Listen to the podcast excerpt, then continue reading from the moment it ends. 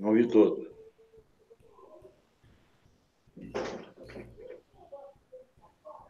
Eu estava fora do Rio.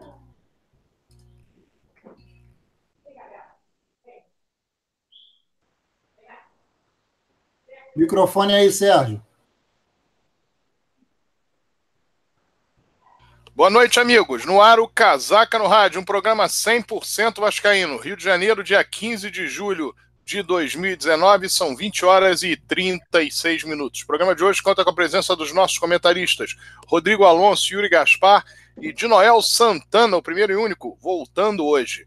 Vamos inicialmente ao boa noite do Rodrigo Alonso. Boa noite, Rodrigo. Boa noite, Sérgio. Boa noite, Yuri de Noel, família Vascaína. É, a gente teve hoje a, o choque de realidade, hoje não, no sábado, tivemos o choque de realidade de que a gente, e eu me incluo nesse, nesse grupo de pessoas que acreditou que com o VAR aqueles prejuízos históricos ao Vasco acabariam, pelo menos os, os mais absurdos. E, na verdade, o VAR produziu um erro dos mais absurdos numa partida do, do Vasco contra, contra um adversário qualquer que seja. Acho que na história já tivemos aí vários erros absurdos contra o Vasco, mas esse foi pior porque esse teve, teve o aval é, de uma inúmera quantidade de câmeras que filmaram tudo isso e mais ou menos aquela história do crime que foi é um crime que não tem como você negar que aconteceu, porque ele foi filmado, está lá, testemunhado por milhões de pessoas, é, torcedores, e, e fica por isso mesmo. A gente está vendo aí que o Vasco, o corpo jurídico vai entrar com uma representação. Eu, sinceramente, tenho esperança zero de que isso resolva, que vai reverter, que o Vasco, esse jogo vai ser anulado, enfim. É, foi realmente revoltante você vê o que fizeram. A gente estava até comentando aqui antes do programa entrar no ar. É, quando se inicia, a gente vamos tentar ter, chegar aqui a uma conclusão de quando se inicia uma jogada, é, a jogada de um gol, a jogada que, que resulta num, num lance de gol. É a partir do momento que é dada a saída de bola, é a partir do momento que é batido um lateral, que o goleiro bate o tiro de meta, é, se for assim, então vamos dizer que a partir do momento que o goleiro bateu o tiro de meta, ou bateu, bateu um lateral, e a jogada ela transcorre, e aí tem aquele. Vamos botar aí uns um minuto, dois minutos antes de sair um gol, tem a troca de passes lá atrás, aí tem um esbarrão, o jogador disputa a bola com o outro, de repente com o braço empurra, e o, ju o juiz entende que realmente aquilo ali não foi falta, foi um lance de jogo, até porque futebol é um esporte de contato. E aí a jogada continua, e aí ela vai de um lado para o outro do campo, volta de novo para a zaga e vai para o ataque e sai o gol. Aí eu pergunto: todos os jogos do Campeonato Brasileiro vai ser feito isso? Todos os gols que saírem, o VAR ele vai analisar a origem da jogada, de repente um ou dois minutos antes do, do, do gol acontecer? Não vai, né, meus amigos? A gente sabe que não vai. Porque, assim, tem coisas que realmente só acontecem contra o Vasco. E realmente, assim, é uma coisa que é inédita, eu nunca tinha visto isso. O jogador do Grêmio não reclamou, a equipe do Grêmio não reclamou, o gol saiu, ele já a bola foi trans, normalmente para o meio de campo. E aí aquele pessoal do VAR que me disseram que agora tem esse cara que, que marcou, que estava lá na, na, na, sala do VAR, já tinha feito uma outra besteira num outro lance, numa outra partida, acho que Botafogo e Palmeiras. Quer dizer, o cara quer aparecer, eles estão achando ali, não, a gente tem que mostrar serviço. E aí rever o lance, desde lá de trás. Quer dizer, isso é o fim do futebol, cara, é o fim do futebol como eu falei, esporte de contato. Ali tá, os jogadores estão disputando a bola. O próprio jogador do Grêmio entende isso. Tanto que ele não levanta a mão, não pede falta, ninguém pediu falta. Então, quer dizer, aquilo que a gente achava que vinha como solução, na verdade, o que a gente tem hoje é o quê? É a legitimação, me desculpe do termo, da sacanagem. Da sacanagem contra o Vasco. Porque ali eles vão filmar, vai pegar um lance ali, porque câmera lenta a gente sabe que um jogo, uma coisa é a jogada transcorrendo a velocidade normal, lá um impacto, um esbarrão, e outra coisa é a câmera lenta. Quanto mais a câmera lenta, quanto mais lenta ela for, maior parece que é o impacto, que é, que é o lance, que tem uma que tem até uma, uma coisa de uma violência que não é, que na hora que acontece o lance é uma coisa rápida, de questão de segundos, milésimos de segundos. Então, como eu falei, se for fazer isso em todo jogo de futebol, se você, cada gol que sair, você for, for rebobinar a fita, vou usar um termo aqui de velho, vai rebobinar a fita um minuto, um minuto e meio antes, 90%, 50%, 60% dos gols vão ser anulados, porque vai se encontrar lá na origem, lá atrás, numa, numa saída do lateral, numa batida de tiro de meta, um encontrão, um esbarrão, que, o, que, a, que a câmera lenta vai, exorb, vai exorbitar isso, vai parecer que realmente foi uma coisa absurda, uma agressão. Então, enfim, fomos garfados, a verdade é essa. É, acho que foi unanimidade, não teve um jornalista, não teve um é, ex-árbitro que veio na mídia social, na TV veio defender, falar que não, foi uma interpretação e tal. Todo mundo falou que foi errado. Inclusive torcedores do Grêmio, eu vi no Twitter, torcedores do Grêmio falaram, sou torcedor do Grêmio, mas o Vasco foi prejudicado. E aí, o que, que vai acontecer? Não vai acontecer nada, meu amigo. A gente viu o Flamengo no meio da semana favorecido pelo VAR e o Vasco agora, final de semana, prejudicado pelo VAR. O que, que mudou? Só mudou que agora tem uma câmera ali para legitimar a sacanagem. É isso, infelizmente. É, vamos ter esperança aí. Falaram aí que vão entrar com uma representação, mas eu, sinceramente, opinião particular minha, esperança zero de que isso se reverta. E a gente vai ficar agora com temor. É, será que eles vão começar a usar o VAR para produzir resultado? Para um lado ou para outro? Que pode acontecer. A gente sabe quem são os queridinhos. Queridinho deve estar tá jogando, sei lá, a última rodada está disputando um título. O VAR pode fazer isso, pode buscar lá atrás uma jogada que originou num gol contra o queridinho, e aí anula o gol contra o queridinho, e aí quem é de interesse rebaixar, rebaixa. É, fomos iludidos, eu realmente cheguei a acreditar, bobo, fui bobo de acreditar que o VAR viria para resolver, mas a gente viu que a história não é bem essa. É, desejar um bom programa para todos, lembrar o pessoal de assinar nosso canal lá no YouTube, é, de ativar o sininho para ser notificado quando começar a transmissão, e lembrar que nós estamos também nos agregadores aí de podcasts, o Spotify, Google Podcast, é, da Apple também, então é isso aí, pessoal. Vamos seguir o programa. Boa noite.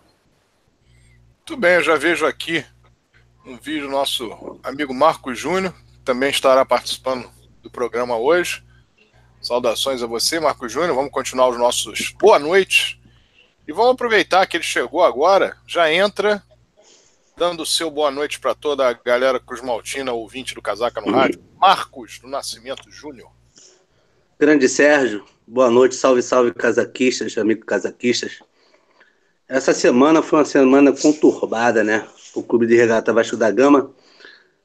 No que tanto que a gente já vem, já sabemos há muito tempo, de, das garfadas que acompanham o clube desde os seus 120 anos de, de existência.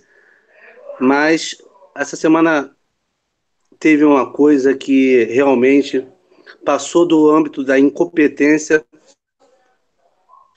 eu posso dizer, foi para o âmbito do, do mau caratismo, na cadalice, que foi a, tungada nas pessoas que, que sempre se doaram, sempre tiveram o, o botaram o Vasco em primeiro lugar, né?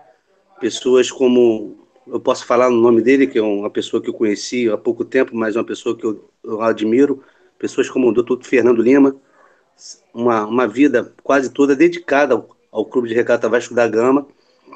E essa semana houve realmente um, um, uma, um caso muito lamentável. Mas eu vou, eu vou deixar isso para depois, né, para a gente elucidar. E sobre o VAR aí, que o Alonso falou aí, eu não tiro nem nada, nem coloco nada. O VAR é a abreviatura do Vasco assaltado e roubado. Esse é o, é o lema. Esse é o lema quando fizeram essas abreviaturas. Vasco, assaltado e roubado. Esse é o VAR. Uma boa noite aí. Daqui a pouco a gente vai falar de tudo um pouco aqui. Tá bom? Um abraço de Noel. Satisfação em tê-lo aqui com vocês aqui, tá bom?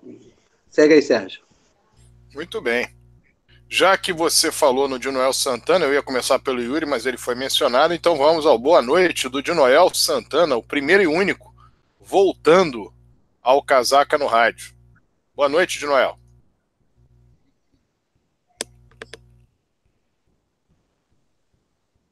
Tá sem som de Noel? Oi. Vamos lá, de Noel. Me ouviu? Agora estamos ouvindo. Tem que melhorar a tua câmera aí que você está aparecendo pouco para a galera. É, então vamos, vamos, vamos melhorar, hein? Melhorou? Contrário. Contrário. Eu vou precisar fazer uma operação aqui no próximo intervalo. Olha aqui. Deixa eu dizer. Tem coisas que entristecem, né, rapaz? Eu imagino esse negócio do jogo do Grêmio. Né? O, triste, triste perder um jogo naquelas circunstâncias, né? O time estava se defendendo bem, jogou bem, contra-ataque. Logo no início, o Pikachu. Olha, mas o Pikachu, ele vai levar um arrependimento nesse, desse jogo terrível, porque tenho certeza absoluta que ele nunca fez um gol tão bonito na vida dele. Na é verdade? E essa coisa do futebol, esse negócio de vá, o futebol está muito esquisito. Eu acho que está muito esquisito, porque, em verdade, é muita, é, é são câmeras demais e comentaristas demais, tudo é, não pode, não pode isso, não pode aquilo. Perdeu um pouco o hilário do futebol. Não tem mais, não tem graça, está sem graça. Quer dizer, entende? É, o futebol está politicamente correto. E futebol, tudo bem, que é jogado, a gente reclama, nós, nós estamos reclamando aqui porque foi contra o Vasco. Talvez tivesse sido a favor, possivelmente nós estaremos radiantes, como, obviamente, está toda a torcida gremista. Né? Mas é muito confuso, essa coisa é muito confusa. Realmente, eu acho que esses caras que estão lá eh, fazendo o VAR não estão ainda preparados, não é? Porque você veja, é dois pesos, duas medidas, né? É, não, não, não tem sentido. A jogada foi lá atrás, houve uma sequência, troca de três, quatro, cinco passes até o lance do gol. Daí eles vão, aí vai dar uma falta lá atrás. É como bem disse o Alonso, daqui a pouco, quando der o tiro de meta, pô, já está marcando alguma coisa, não pode. Então, foi lamentável isso daí, né? Mas o que se é de fazer? Perdemos, mas em contrapartida, eu acho que o time do Vasco mudou o perfil, né? Eu acho que já apresentou alguma coisa bem mais interessante, é, já há uma, uma, uma, uma, procura muito maior pelo, pelo, pelo embate, né? o time está mais compacto. Eu, eu gosto, eu acho que corremos ainda algum risco por, porque não temos a qualidade de outros times. Né? Mas, em contrapartida, eu acho que nós temos ainda uma luz no final do túnel. Eu ainda acredito que nós é, iremos subir bastante na tabela. É isso aí. E, lamentavelmente, perdemos um jogo que, se ganhássemos, estaríamos numa situação tranquila. Não sei agora como é que está o jogo do Fluminense, mas, de qualquer maneira, acho que nós continuamos ainda fora da zona de rebaixamento. E, em suma, é, vamos aguardar, vamos ver o que vai acontecer. É o que nos resta, infelizmente, é, aguardar daqui para frente e torcer para que não sejamos prejudicados mais ainda como fomos dessa vez. Não é mesmo? É isso aí. Eurico vive.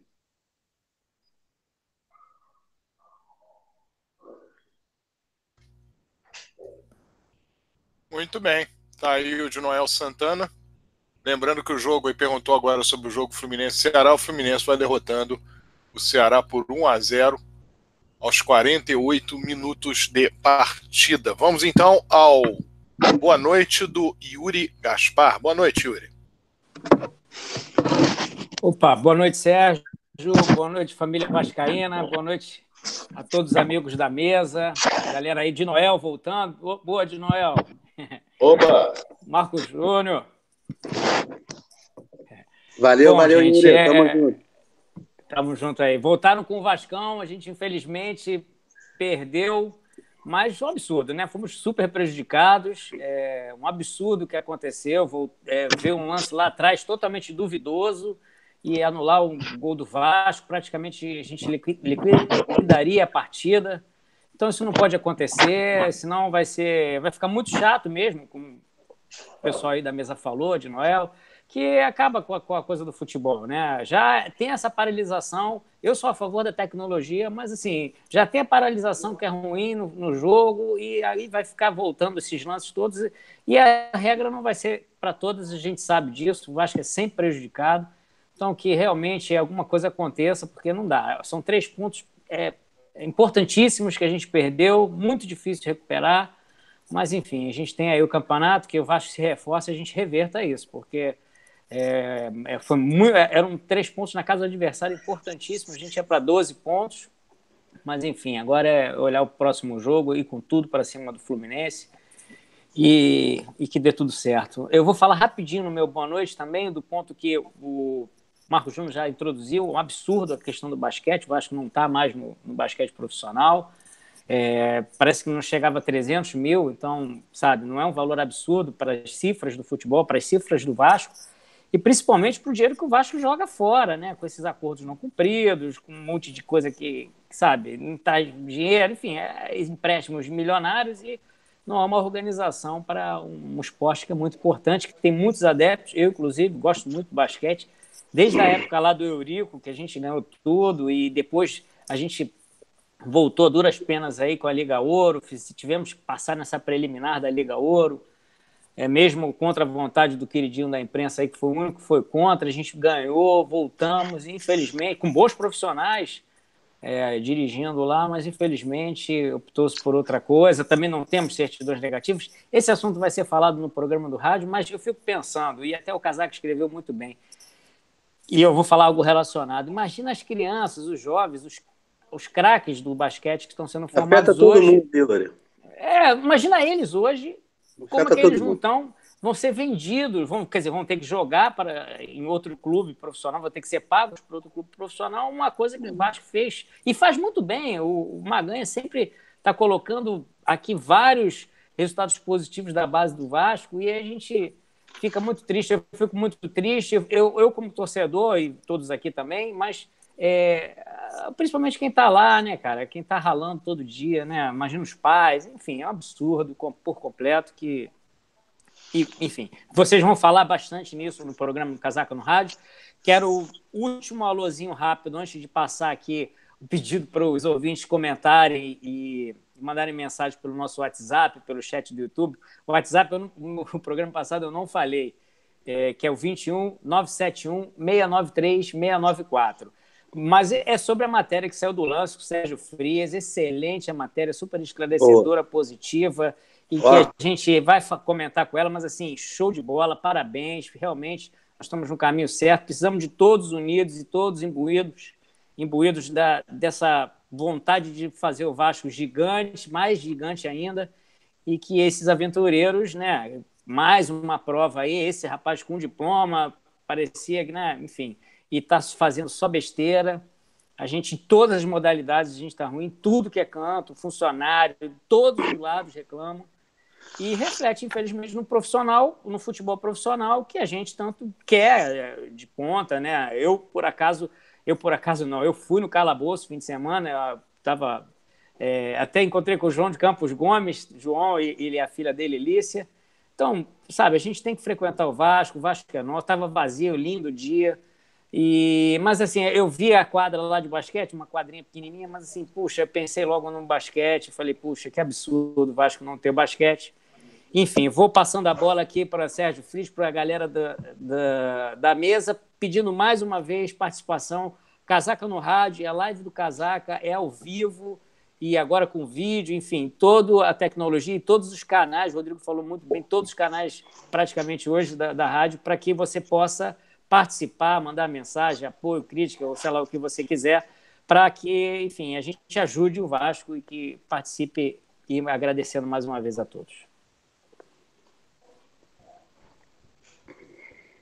Ok. Tá aí então o Yuri Gaspar, seu boa noite. Ele lembrou, relembrou que o basquete do Vasco, o adulto, né, na categoria adulta, ele deixou de existir digamos assim, a partir de uma canetada dada no sábado. Nós vamos falar sobre isso mais à frente.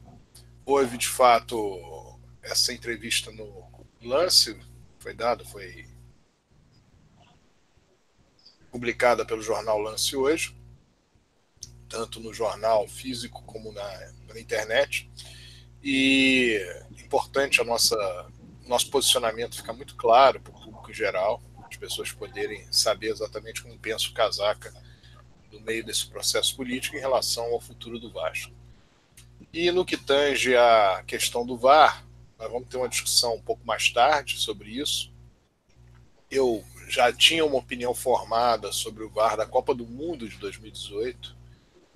Já havia considerado alguns lances ocorridos no passado contra outras equipes bem discutíveis, como é discutível quando você opta por colocar a máquina para fazer com que árbitros trabalhem subjetivamente no ar-condicionado de uma sala de vídeo, influenciando ou sugestionando o árbitro que está dentro do campo no calor do jogo. Essa situação não deveria ser o caminho utilizado no futebol. A máquina serve para, em lances objetivos, dar tranquilidade à arbitragem. E o que está acontecendo é uma balbúrdia entre árbitro de campo, árbitros de vídeo e múltiplas imagens que podem considerar lances dos mais variados, possíveis ou não de uma anulação, possíveis ou não de várias interpretações e problemas oriundos disso. Isso será discutido mais tarde. Nós vamos falar inicialmente sobre a partida de sábado. O Vasco jogou contra o Grêmio, retornando o período de intertemporada, e teve a oportunidade de sair na frente do placar, num lance até certo ponto isolado, um lance interpretativo. O jogador do Grêmio segurou o jogador do Vasco, que segurou o jogador do Grêmio, quem segurou mais forte foi o jogador do Grêmio, e o árbitro marcou uma penalidade máxima, que felizmente o árbitro de vídeo também entendeu ter sido. O Vasco saiu na frente, o Grêmio teve domínio territorial do primeiro tempo inteiro, mas as grandes oportunidades de gol, quem foi o Vasco criou mais duas, uma com o Valdívia, um chute fora da área, que a bola foi para fora, e tentou colocar, encobrir o goleiro e a bola foi para fora, e no finalzinho, uma boa defesa do goleiro do Grêmio, uma penetração do, do Vasco pelo lado direito. No segundo tempo, a equipe do Grêmio tomou de vez, alugou de vez, melhor dizendo, o campo de defesa do Vasco, criou várias oportunidades, conseguiu empatar e virar o jogo. Mas, no iníciozinho do segundo tempo, houve o lance que tem causado aí muitas discussões. O lance que nós vamos, inclusive, passar para os nossos comentaristas para que eles teçam os comentários devidos. Eu já sei da opinião do Rodrigo, já sei da opinião do Yuri, já sei da opinião do Marco Júnior, que já falou em off. Os três acharam que não houve a falta que foi marcada do Rossi sobre o atleta do Grêmio. Na minha opinião, houve a falta. Mas o que se discute, eu não sei a opinião do Noel, vou perguntar para ele daqui a pouco. Mas o que se discute aí não é a falta ou não. Se discute o seguinte: a falta ela se dá e também não é que o VAR não tenha o direito de fazer. Eu considero um erro que o Vasco fez hoje, pode estar fazendo para chamar a torcida, para tentar motivar, ou até numa, numa circunstância de impedir que o Vasco seja prejudicado lá na frente, ou fazer com que o VAR tenha uma participação favorável, já que é interpretativo num outro jogo. Sob esse aspecto, ok. Mas, de fato, a convenção, que é uma convenção, na minha ótica, errada, ela oportuniza isso. Ano passado, na decisão da Copa do Brasil, todos imaginavam que o Corinthians, um dos queridinhos da mídia, ele iria ser beneficiado, porque o último jogo era no seu campo contra o Cruzeiro. Houve até a marcação, pênalti para o Corinthians, que redondou no gol de empate da equipe paulista. E foi pênalti, mas houve a influência do VAR para a marcação de pênalti. Logo depois, um gol, aliás, um bonito gol de fora da área, marcado pelo meio corintiano. O árbitro validou o gol, os jogadores comemoraram, o pessoal do Cruzeiro não discutiu nada, e de repente aparece uma informação de cima e o VAR é acionado. Para antes da bola ser colocada nos pés do jogador do Corinthians, que arrematou de fora da área, ainda dentro da área da equipe cruzeirense, um lance de interpretação num toque do jogador do Corinthians com a mão em cima do Dedé, que já não tinha mais nada a ver com lance, não foi numa disputa de lance, um registro de câmera, como poderia ter registrado, por exemplo, do lado direito da, da área do Cruzeiro, do lado esquerdo, no meio, e aí registrou-se esse lance, e o VAR conduziu a arbitragem a anular o gol do Corinthians. Seria o segundo gol, o Corinthians perdera o Cruzeiro a primeira partida, a primeira partida decisiva da Copa do Brasil, faria ali o segundo gol e estaria garantido levar o jogo para os pênaltis caso o placar se mantivesse. O lance ocorreu por volta dos 25 minutos do segundo tempo, alguma coisa em torno disso. E acabou que isso esfriou a reação do Corinthians e o Cruzeiro, no fim do jogo, fez o segundo gol, ratificou o título da Copa do Brasil. Portanto, prejudicou uma equipe numa decisão de campeonato. Na Copa do Mundo de 2018, o primeiro gol da França, marcado contra a Croácia, no primeiro tempo, foi oriundo de uma falta cometida fora da área que não aconteceu. Como na convenção do VAR, só em lance de gol ou de pênalti é que se faz alguma coisa, deixou-se que a falta fosse cobrada e dela saiu o gol da França, portanto, um gol irregular na origem da jogada. Esse ano, na segunda partida decisiva do Campeonato Carioca, o Flamengo marcou seu primeiro gol contra o Vasco, no lance em que o atleta rubro-negro recebeu a bola em posição de impedimento, acho completamente impedido, e foi marcada a falta e não o impedimento.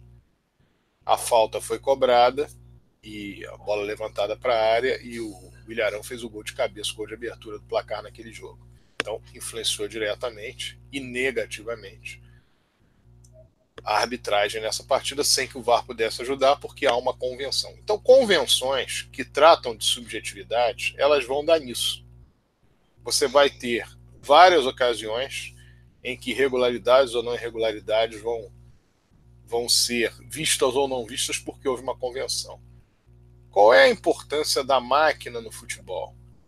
O VAR não deixa de ser como princípio a ajuda da máquina para que o futebol deixe de cometer injustiças e desrespeito a irregularidades, a ilegalidades. A bola entrou ou não entrou? Há discussão? Não, não há discussão, é um lance objetivo. A falta foi cometida fora da área ou dentro da área. A máquina serve para quê? para mostrar se ela foi cometida fora ou dentro da área. É um lance objetivo? É. Houve impedimento ou não houve impedimento? A máquina vai mostrar. É um lance objetivo? É. Poderia até, em alguma circunstância, ser chamado árbitro para que ele olhasse: olha, aquele jogador que estava impedido, que a máquina mostrou que estava impedido, na minha ótica, ele participou ou não participou. Esta é uma interpretação do árbitro de campo.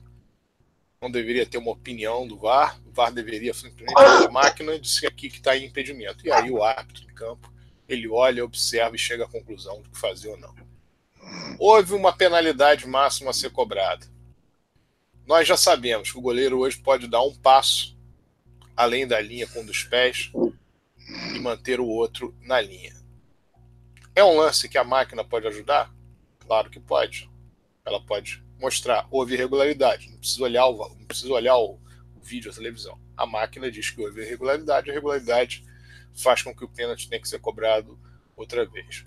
Houve invasão da área ou não houve invasão da área no momento da cobrança? O VAR também tem condição de mostrar se houve ou não.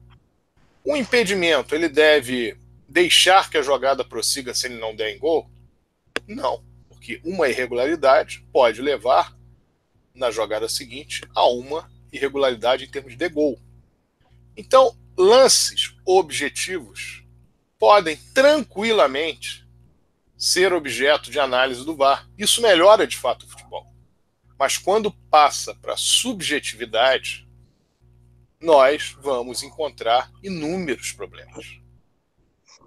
Então, essa situação é a que levou a torcida do Vasco, é a que levou a imprensa em geral e até alguns ex-árbitros de futebol a questionarem. Porque não é um problema da convenção ter sido ou não ter sido levada em conta. Ela foi levada em conta. ela diz que no decorrer de uma jogada que pode ter 30 segundos, 40 segundos, que aquela é, aquele é o lance do, do gol, porque é a jogada, digamos, do gol, embora não seja objetivamente os últimos, não seja objetivamente os últimos passos, mas está dentro da construção da jogada. E ali houve a interpretação de uma falta. Mas é interpretativo. Acabei de falar aqui, eu ainda não perguntei a opinião do Noel. Eu entendi que foi falta do Rossi. O Marcos Júnior entendeu que não foi, o Rodrigo Alonso entendeu que não foi, o Yuri entendeu que não foi. E outros amigos nossos, casaquistas, entenderam que não, que não foi. Aliás, a maioria entendeu que não foi falta. E a minoria, e eu faço parte dela, entendeu que houve a falta. Mas isso não tem a menor importância no questionamento que está sendo feito sobre a forma como está se utilizando o VAR. O que o Rodrigo Alonso disse foi muito feliz. Você pega um gol do time que você quer que ganhe e ele passa em branco. Você pega um gol do time que você não quer que ganhe e você fica olhando para ver se tem alguma minúcia no lance para você interpretar que pode haver uma falta ou não e principalmente eu estou falando do ato de cima, evidentemente, do ato de vídeo, para que aquele lance. Fica possa... procurando pelo ovo, né, Sérgio? Exatamente, para que você possa paralisar o lance e dar alguma, alguma infração. Isso pode acontecer. Então, não é a opinião do Sérgio Frias de que foi falta, a opinião do Marco Júnior, do Rodrigo Alonso e do Yuri de que não foi falta. Não é, não é essa a discussão. A discussão de todas as pessoas está no fato de que essa convenção está sendo feita de uma maneira errada e que pode acabar trazendo uma distorção nos resultados das partidas. É só essa questão. Eu discuto a convenção criada. E discuto a convenção criada desde a Copa do Mundo, porque nós vimos vários jogos na Copa do Mundo que tiveram construções de resultados com problemas em relação ao VAR. E isso leva a problemas, a resultados de equipes que poderiam se classificar ou não se classificar, poderiam eventualmente a Croácia, se não toma o gol contra a França, aquele primeiro gol. Primeiro tempo terminaria 0 a 0 Será que a França faria os gols no segundo tempo? Tudo isso é, passa a ser subjetivo. Ah, mas não é para fazer. Concordo. É um lance subjetivo da falta. Tão subjetivo quanto da falta de ontem. Ah, mas é que a falta de ontem deu gol direto. Pois é, e a outra não deu gol direto, a outra deu gol na jogada seguinte. Portanto, nós vamos ficar no campo da subjetividade o tempo inteiro. Então, a questão é você não tratar de subjetividade. Usa a máquina para aquilo que é objetivo. E este erro é o erro fundamental. Ah, mas o pênalti pode ser claro? Pode ser claro para um, pode não ser claro para outro. Se você faz, cria dentro da regra do futebol a questão da bola na mão, a FIFA recomenda. Não, no ataque, toda bola que bater na mão do atacante, da equipe que estiver atacando, é falta. Aí você vai utilizar dentro desse, dessa lógica, dessa regra que foi criada. Dessa regra, não, dessa interpretação de regra que foi criada pela FIFA, que os, os, no, no mundo inteiro devem seguir. Dentro dessa interpretação, se você disser, não, então é importante que o VAR fique de olho para ver se a bola bate na mão. Ok, é objetivo, porque a convenção ou a interpretação da FIFA para este lance passou a ser essa. Ah, a bola, o árbitro não viu, mas ela bateu num braço. E ali o braço, independentemente de qualquer questão de intenção ou não, no ataque paralisa o lance. Ok, isso pode servir o VAR. Embora eu discorde frontalmente dessa, dessa nova onda da FIFA. Discordo frontalmente, que várias vezes a bola bate na mão e não, e não tem nenhuma intenção de bater, e não muda a trajetória, e não, não modifica em nada o lance. Mas, enfim, ok, é a interpretação do momento. Então, dentro dessa interpretação, você pode usar a máquina. Mas, algo que é subjetivo, quantos e quantos lances a pessoa diz, ah, eu acho que foi falta, eu acho que não foi falta. Ah, o jogador deu uma cotovelada fora de campo, a câmera pegou, tem que ser expulso. Você não sabe o que aconteceu no lance anterior, o árbitro está lá dentro, não sabe o que um jogador falou para o outro, o que aconteceu. Tudo isso faz parte do calor do jogo e não deve ser levado para uma máquina fria. A máquina fria tem que analisar as questões frias do jogo. As questões objetivas do jogo. Este é o grande erro. O Vasco foi dentro da ótica da convenção, na minha opinião, da ótica da convenção que eu discordo frontalmente. Poderia ter sido marcada a falta sim, mas o mundo inteiro vascaíno reclama de quê? Ora, pode até interpretar uma falta, mas que absurdo de convenção é essa que faz com que 12, 13 passes antes se marque uma falta de, um, de uma jogada em que ela nem foi a da construção última do gol. E eu faço aqui uma lembrança, eu tenho aqui uma lembrança do jogo Brasil 2, Argentina 0, da Copa América, semifinal. Houve um lance no primeiro gol do Brasil em que o, o técnico da Argentina reclama de uma falta que é interpretativa de um jogador brasileiro antes da jogada vir para o setor direito e sair o cruzamento para o gol do Gabriel Jesus. Aquilo ali é interpretativo. Calhou de o árbitro e o árbitro de vídeo chegar à conclusão de que não houve nada. Mas se um deles chega à conclusão que houve, aquele lance poderia ter sido anulado. Tudo é subjetivo. Então, o erro cabal é esse. E o que revolta a torcida do Vasco é isso. E sobre a atitude do Vasco, é para fazer pressão? É para mostrar que tem uma indignação e que as pessoas não aceitam e que possam ou, ou não aceitam o formato como essa convenção tem sido feita, ou não aceitam que uh, as coisas se deem assim contra o Vasco, e estão já alertando para fazer. Ok, dentro desse espírito, tudo bem. Agora, aquele, o questionamento do Vasco, não é só o questionamento só do Vasco, não. O questionamento dos clubes deveria ser sobre essa convenção, que leva ou que oportuniza que isso venha a ocorrer. Como eu não perguntei ainda a opinião do Junel Santana, eu queria que ele adesse agora e se algum outro dos comentaristas quiser fazer. Eu depois eu queria, depois do de Noel, eu queria. O, o, o Marco Júnior já quer falar depois de Noel. Vamos então, inicialmente, ao de Noel Santana. Você com a palavra, de Noel. Bem, é, eu volto a, a, insistir na mesma tecla. Eu acho que o futebol ficou muito cheio de milindre, entendeu? Obviamente, aquele lance, hoje em dia, você veja, eu vou dar um exemplo aqui do, do jogo da seleção brasileira contra o Peru, aquele pênalti. Meu Deus do céu, o jogador está caindo, na é verdade, ele precisa se apoiar. Aí a bola bate na mão que ele está se apoiando, aí é pênalti. Então, eu acho que tem que cortar a mão dos jogadores. Tem que fazer, sabe o que tem que fazer? Mão é, descartável. Quando a bola entra dentro da, vai entrar na área, o cara vai lá, desenrosca os braços, os braços e joga para lá e deixa depois coloca novamente no lugar. E assim, esse, esse lance do Rossi, um lance, meu Deus do céu, normal, que em verdade, você veja, ele levou um cartão amarelo como se tivesse dado um, um soco no rosto do rapaz, que representou muito bem, por sinal.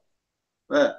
Ficou lá botando a mão no rosto, não sei o quê, mas, mas em verdade foi tão. A coisa passou tão, tão, tão desapercebido que ele imediatamente voltou a correr, voltou a entrar, tentar obstruir a jogada e tudo mais. Eu simplesmente acho que é, a, a, interpretação ela é muito perigosa né? porque eh, essa interpretação pode gerar uma distorção distorção no resultado. Pô, daqui a pouco os resultados serão manipulados pelo VAR. É, vai ser manipulado, não, não é difícil. Se há possibilidade né, de, de a pessoa é, parar uma jogada, como foi essa agora do jogo do Vasco, lá atrás, por que não? Eu, o cara manipula o jogo, quando ele vai ver que vai acontecer que é gol. Eu, uma vez, eu até. Eu, eu vou contar isso que é interessante. Eu conheci um árbitro, entendeu? Que ele, ele atrapalhava, ele entrava no meio da jogada. Ele, quando ele, ele queria o resultado que ele desejava, obviamente, é, ele ia, ele entrava no meio da jogada. A bola batia nele, fazia o diabo. Então, esse o VAR está mais ou menos é, colocando em prática uma coisa já antiga de, de, de determinados hábitos de futebol, né, que faziam isso. Isso em qualquer tipo, em qualquer nível de competição. Eu acho que não foi FAO, eu acho que normal, entende? Você tem. É normal, você vai botar os braços onde? Você tem que é, colocar, abrir os braços. Você vai fazer o quê? O que, que você vai fazer? Não se sabe. Sinceramente, não sabe. Eu acho que a coisa está muito errada. É, esse, mesmo árbitro, voltando a repetir isso, ele já foi um árbitro, ele já arranjou uma, uma celeuma no jogo do, do, do, Botafogo com o Palmeiras. Não é? A gente não sabe. Eu, eu, eu não sei se é incompetência ou se é má fé. Tem juiz que entra preparado, né, mal intencionado. A gente não sabe. Agora, em relação ao que será daqui para frente, eu acho que a CBF tem que tomar uma providência. Senão, é, você veja, é, foi um erro, não, não foi um erro de direito, foi um erro de fato. Então, por ser um erro de fato, você não tem como. Não vai, vai, vai, vai reclamar, vai bater no tribunal, não vai acontecer nada, não houve erro de direito. Então, é, é, é mais um tipo de interpretação. Né? Todo mundo viu, mas é um erro de, de fato, não é um erro de direito. E, tudo bem. Mas e aí? Meu Deus do céu. Eu acho, olha, porque eu acho isso tudo que o futebol está ficando feio. Já, já não era, já é feio, muitas vezes pela má qualidade dos jogadores. Não estou dizendo só no Brasil, não, estou dizendo no mundo inteiro. Né? Olha, está ficando muito, muito ruim. Muito ruim. Eu não sei o que vai acontecer. Eurico Vive. Marco Júnior. Então, Sérgio, eu, eu, vou tentar simplificar aqui, quer dizer, diminuir aqui algumas coisas. A gente sabe tudo, esses problemas que o VAR está tá, tá, gerando no futebol em si, mas principalmente aqui no Brasil, acho que na Europa não há, tem um certo um, um certo limite para as coisas, né? Essas coisas de falta, enfim. Mas eu, eu vou entrar no meio que você disse aí da subjetividade, né? E eu acho que se é para marcar a subjetividade que você está pontuando certamente, você está tá colocando as coisas certas, faz o seguinte, rapaz. Você tira os dois, os dois bandeiras, tira o árbitro, e deixa é. o VAR marcando lá, os cinco caboclos que tem lá, e deixa marcando lá, pô. Vai, vai, vai diminuir o custo das partidas, diminuir os custos por clube. Agora, é lógico que isso não vai ocorrer, mas eu acho, eu vou, eu vou, eu vou dar uma de teoria de conspirador aqui. Eu vou encarnar aqui meu meu amigo José de Oliveira. Ele é um cara da teoria da conspiração. Essa, essa su, subjetividade, ela é uma criminalidade que estão fazendo para resultados do futebol. A gente tem que observar isso, cara. Jogos, apostas, rola milhões, milhões, milhões e milhões de dinheiro, talvez bilhões de, de, de reais. Quem não, quem não garante isso? É a manipulação. Um... É claro, quem não garante? Sabe por quê, ô, ô de Noel? Vou te falar outra coisa. No jogo lá do, do, do Flamengo contra o Atlético, num, naquela polêmica toda, o rapaz lá que foi o árbitro da FIFA, apitou a Copa América, ele foi lá ver a telinha lá, ficou lá, tá, foi lá, olhou. Ficou sete minutos, cara. Sabe que sete minutos dá para fazer? Sete minutos é, é, o tempo médio de sexo. O cara pode fazer uma live. O cara pode ligar pro presidente do, da Comembol, do, se da onde, irmão? Sete minutos para decidir um, um, lance do qual ele não viu falta no, no, no início. É uma questão de, de, de interpretação, enfim, essas coisas todas. Porém, mas sete minutos é de espantar, cara. Isso é de espantar. Entendeu? A ferramenta do VAR é interessante. Eu, eu acho uma ferramenta interessante. O problema é quem está manuseando ela. Não adianta você ter uma ferramenta boa, capaz de fazer algo legal, mas trabalhar errado com essa ferramenta. Você vai começar a fazer, construir peças erradas. A peça não vai encaixar aqui, não vai encaixar, vai prejudicar um, um, um, um alicerce ali, outro aqui. É isso que está acontecendo com o VAR. Então vai muito mais além. Agora, as coisas acontecem também com o Vasco, né? Essas coisas de. Deus que me livre. É, é, é, é revoltante, é revoltante. Além de revoltante, é desanimador. Eu diria que é desanimador. Porque você fica numa situação em que, caraca, o futebol já está tão nivelado por baixo e você tem, você, a gente tem nosso time de coração e torce por lá, daqui a pouco você vê que as coisas só andam para trás. As coisas, em vez de melhorar, só andam para trás. É nessa que eu falo, a gente tem que, tem que observar isso. O VAR é para lances capitais. Eu até discordo do Sérgio aí, eu acho que tem que ter pênalti. Pênalti é, um, é, é uma falta, é, né? A, a falta mor do futebol, que é uma coisa que é mais fácil de você fazer um gol. É pênalti, é pênalti, marca pênalti. Impedimento, a bola entrou, não entrou. É isso. Acabou, meu filho. O resto, então tira o, já, tira o juiz. Bota o de Noel, tá aí, eu boto um óculos, bota eu para apitar com essa minha barriga, ou bandeirar para eu correr. Cara, vai dar no mesmo. Porque tem cinco caras lá. Você sabe de onde que vem esses cinco caras? Não sabe, cara. Então é isso. A coisa é muito mais grave do que a gente pensa. E eu acho que as coisas. É, quando acontece com o Vasco, é, o Vasco realmente, institucionalmente, ele está enfraquecido. E a gente sabe muito bem disso, tá bom? É isso que eu penso do VAR. E segue aí. Fala, Alonso. Ah, o que tu falou, Marcos, realmente a palavra é essa, é desanimador, cara, porque é, o que a palavra que foi usada foi a interpretação. Mas será que essa interpretação não pode ser também chamada de escolha? Que é aquilo que eu falei, o árbitro, pessoal, a gente não sabe o que está acontecendo lá em cima, de repente é feita uma escolha para que determinado é. time vença, determinado time consiga um, um, resultado que seja interessante. É óbvio, é óbvio. Eles não vão fazer isso. Se fosse inverso, não, falar, não faziam isso, rapaz. Não fariam. Isso é certo. A gente viu, mas certo, semana, a gente viu o VAR favorecendo o Flamengo e a gente viu no final de semana o VAR prejudicando o Vasco. Então, o que que tinha antes? do VAR que a gente reclamava exatamente isso, as arbitragens. É muita coincidência, Alonso. É, é. muita coincidência. É muita coincidência. Realmente é muita. Aí, aí o outro torcedor rival fala: ah, vocês são chorão. Não são chorão. A gente está lutando por aquilo que é certo. E esse VAR realmente não está tá, tá, tá, tá ajudando um ou outro ali, pra, mas olha só, não é só isso. Não é só isso. A coisa vai muito mais além de um clube A ou de um clube B. Vai por mim. Eu diria o seguinte: vá para o raio que o esparta. É, porque não mudou nada, não mudou nada. Na minha opinião, é assim, no início a gente achou fantástico, a gente sempre é, clamou por isso, né? Pô, tem o vídeo, cara, por que, que não usa o vídeo? Mas é aquilo, ele começa a se entranhar muito dentro do que acontece dentro do jogo. Não são só lances capitais.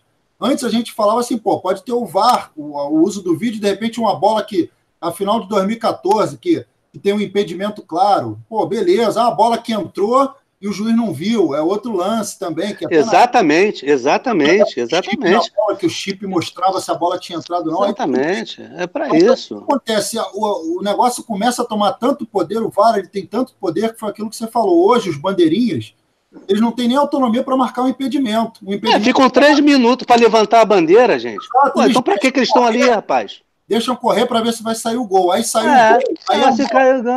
É, é. Ficam dizer, isentos, ficam totalmente isentos de responsabilidade. Apesar que o, o, o, o cara que, que manda no jogo, no jogo é, é o juiz, né? Ele que decide.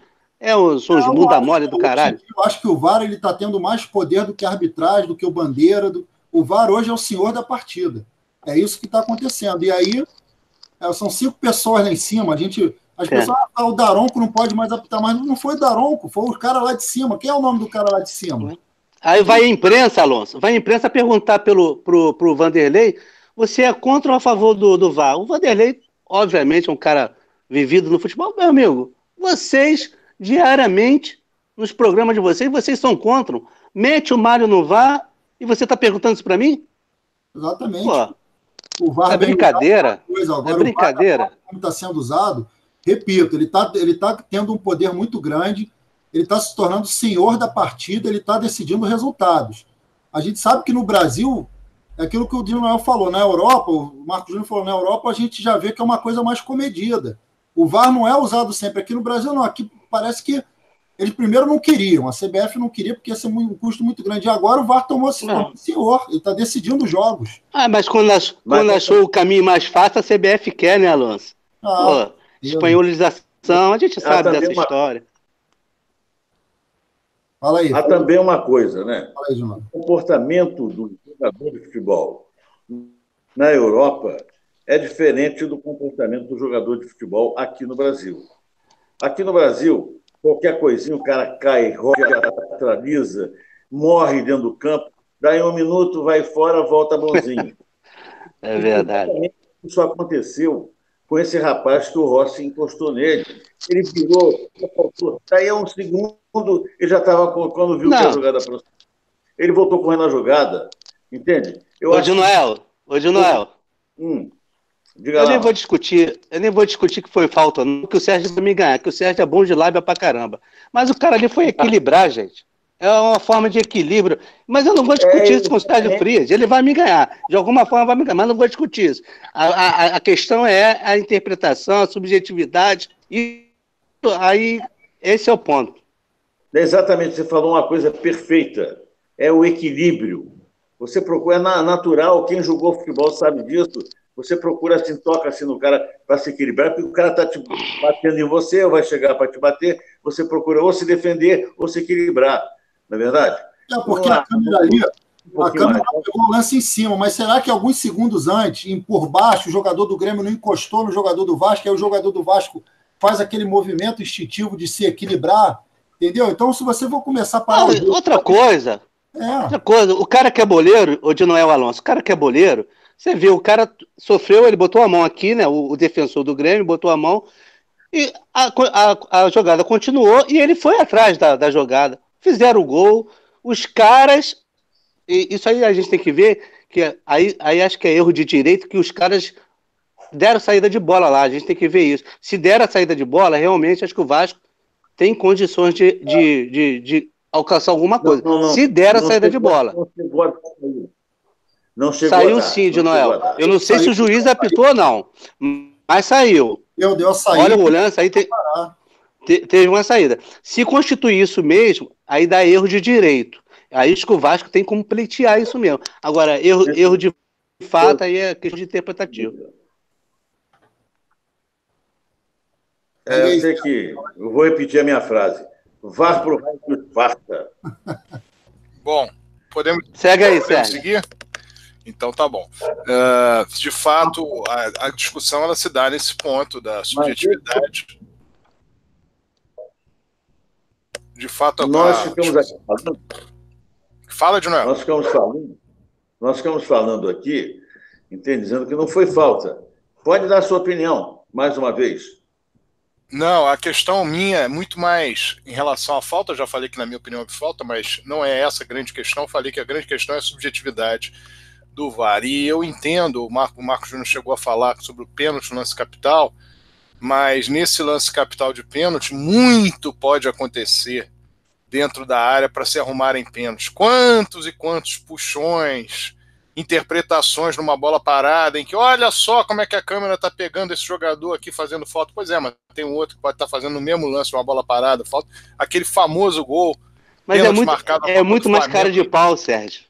Entendeu? É, mas, é, mas, a verdade é que você dá essa oportunidade. Se ah, você sim. diz que era um pênalti, você dá a oportunidade. O que eu, o que eu defendo em relação ao VAR, só estou olhando aqui para a tela, Fluminense 1, Ceará 1, segundo tempo rolando, e o Ceará teve um gol anulado pelo VAR, um gol por marcação de impedimento do ataque do Ceará. Mas está 1 a 1 o Ceará empatou no finalzinho do primeiro tempo, um minuto depois de dizer que o Fluminense estava ganhando 1 a 0 e nesse momento é o empate 1 a 1 mas, continuando. Então, a questão de objetivo, de ser objetivo, é porque o pênalti, você pode olhar e achar que é objetivo, mas você não está vendo no início do lance. O Rodrigo Alonso acabou de falar uma coisa importante sobre o lance do, da falta que foi marcada a favor do, do, do Grêmio, no nosso gol do Vasco. O que teria acontecido numa fração de segundo antes, que a câmera poderia não ter vislumbrado, não, poderia não ter pego?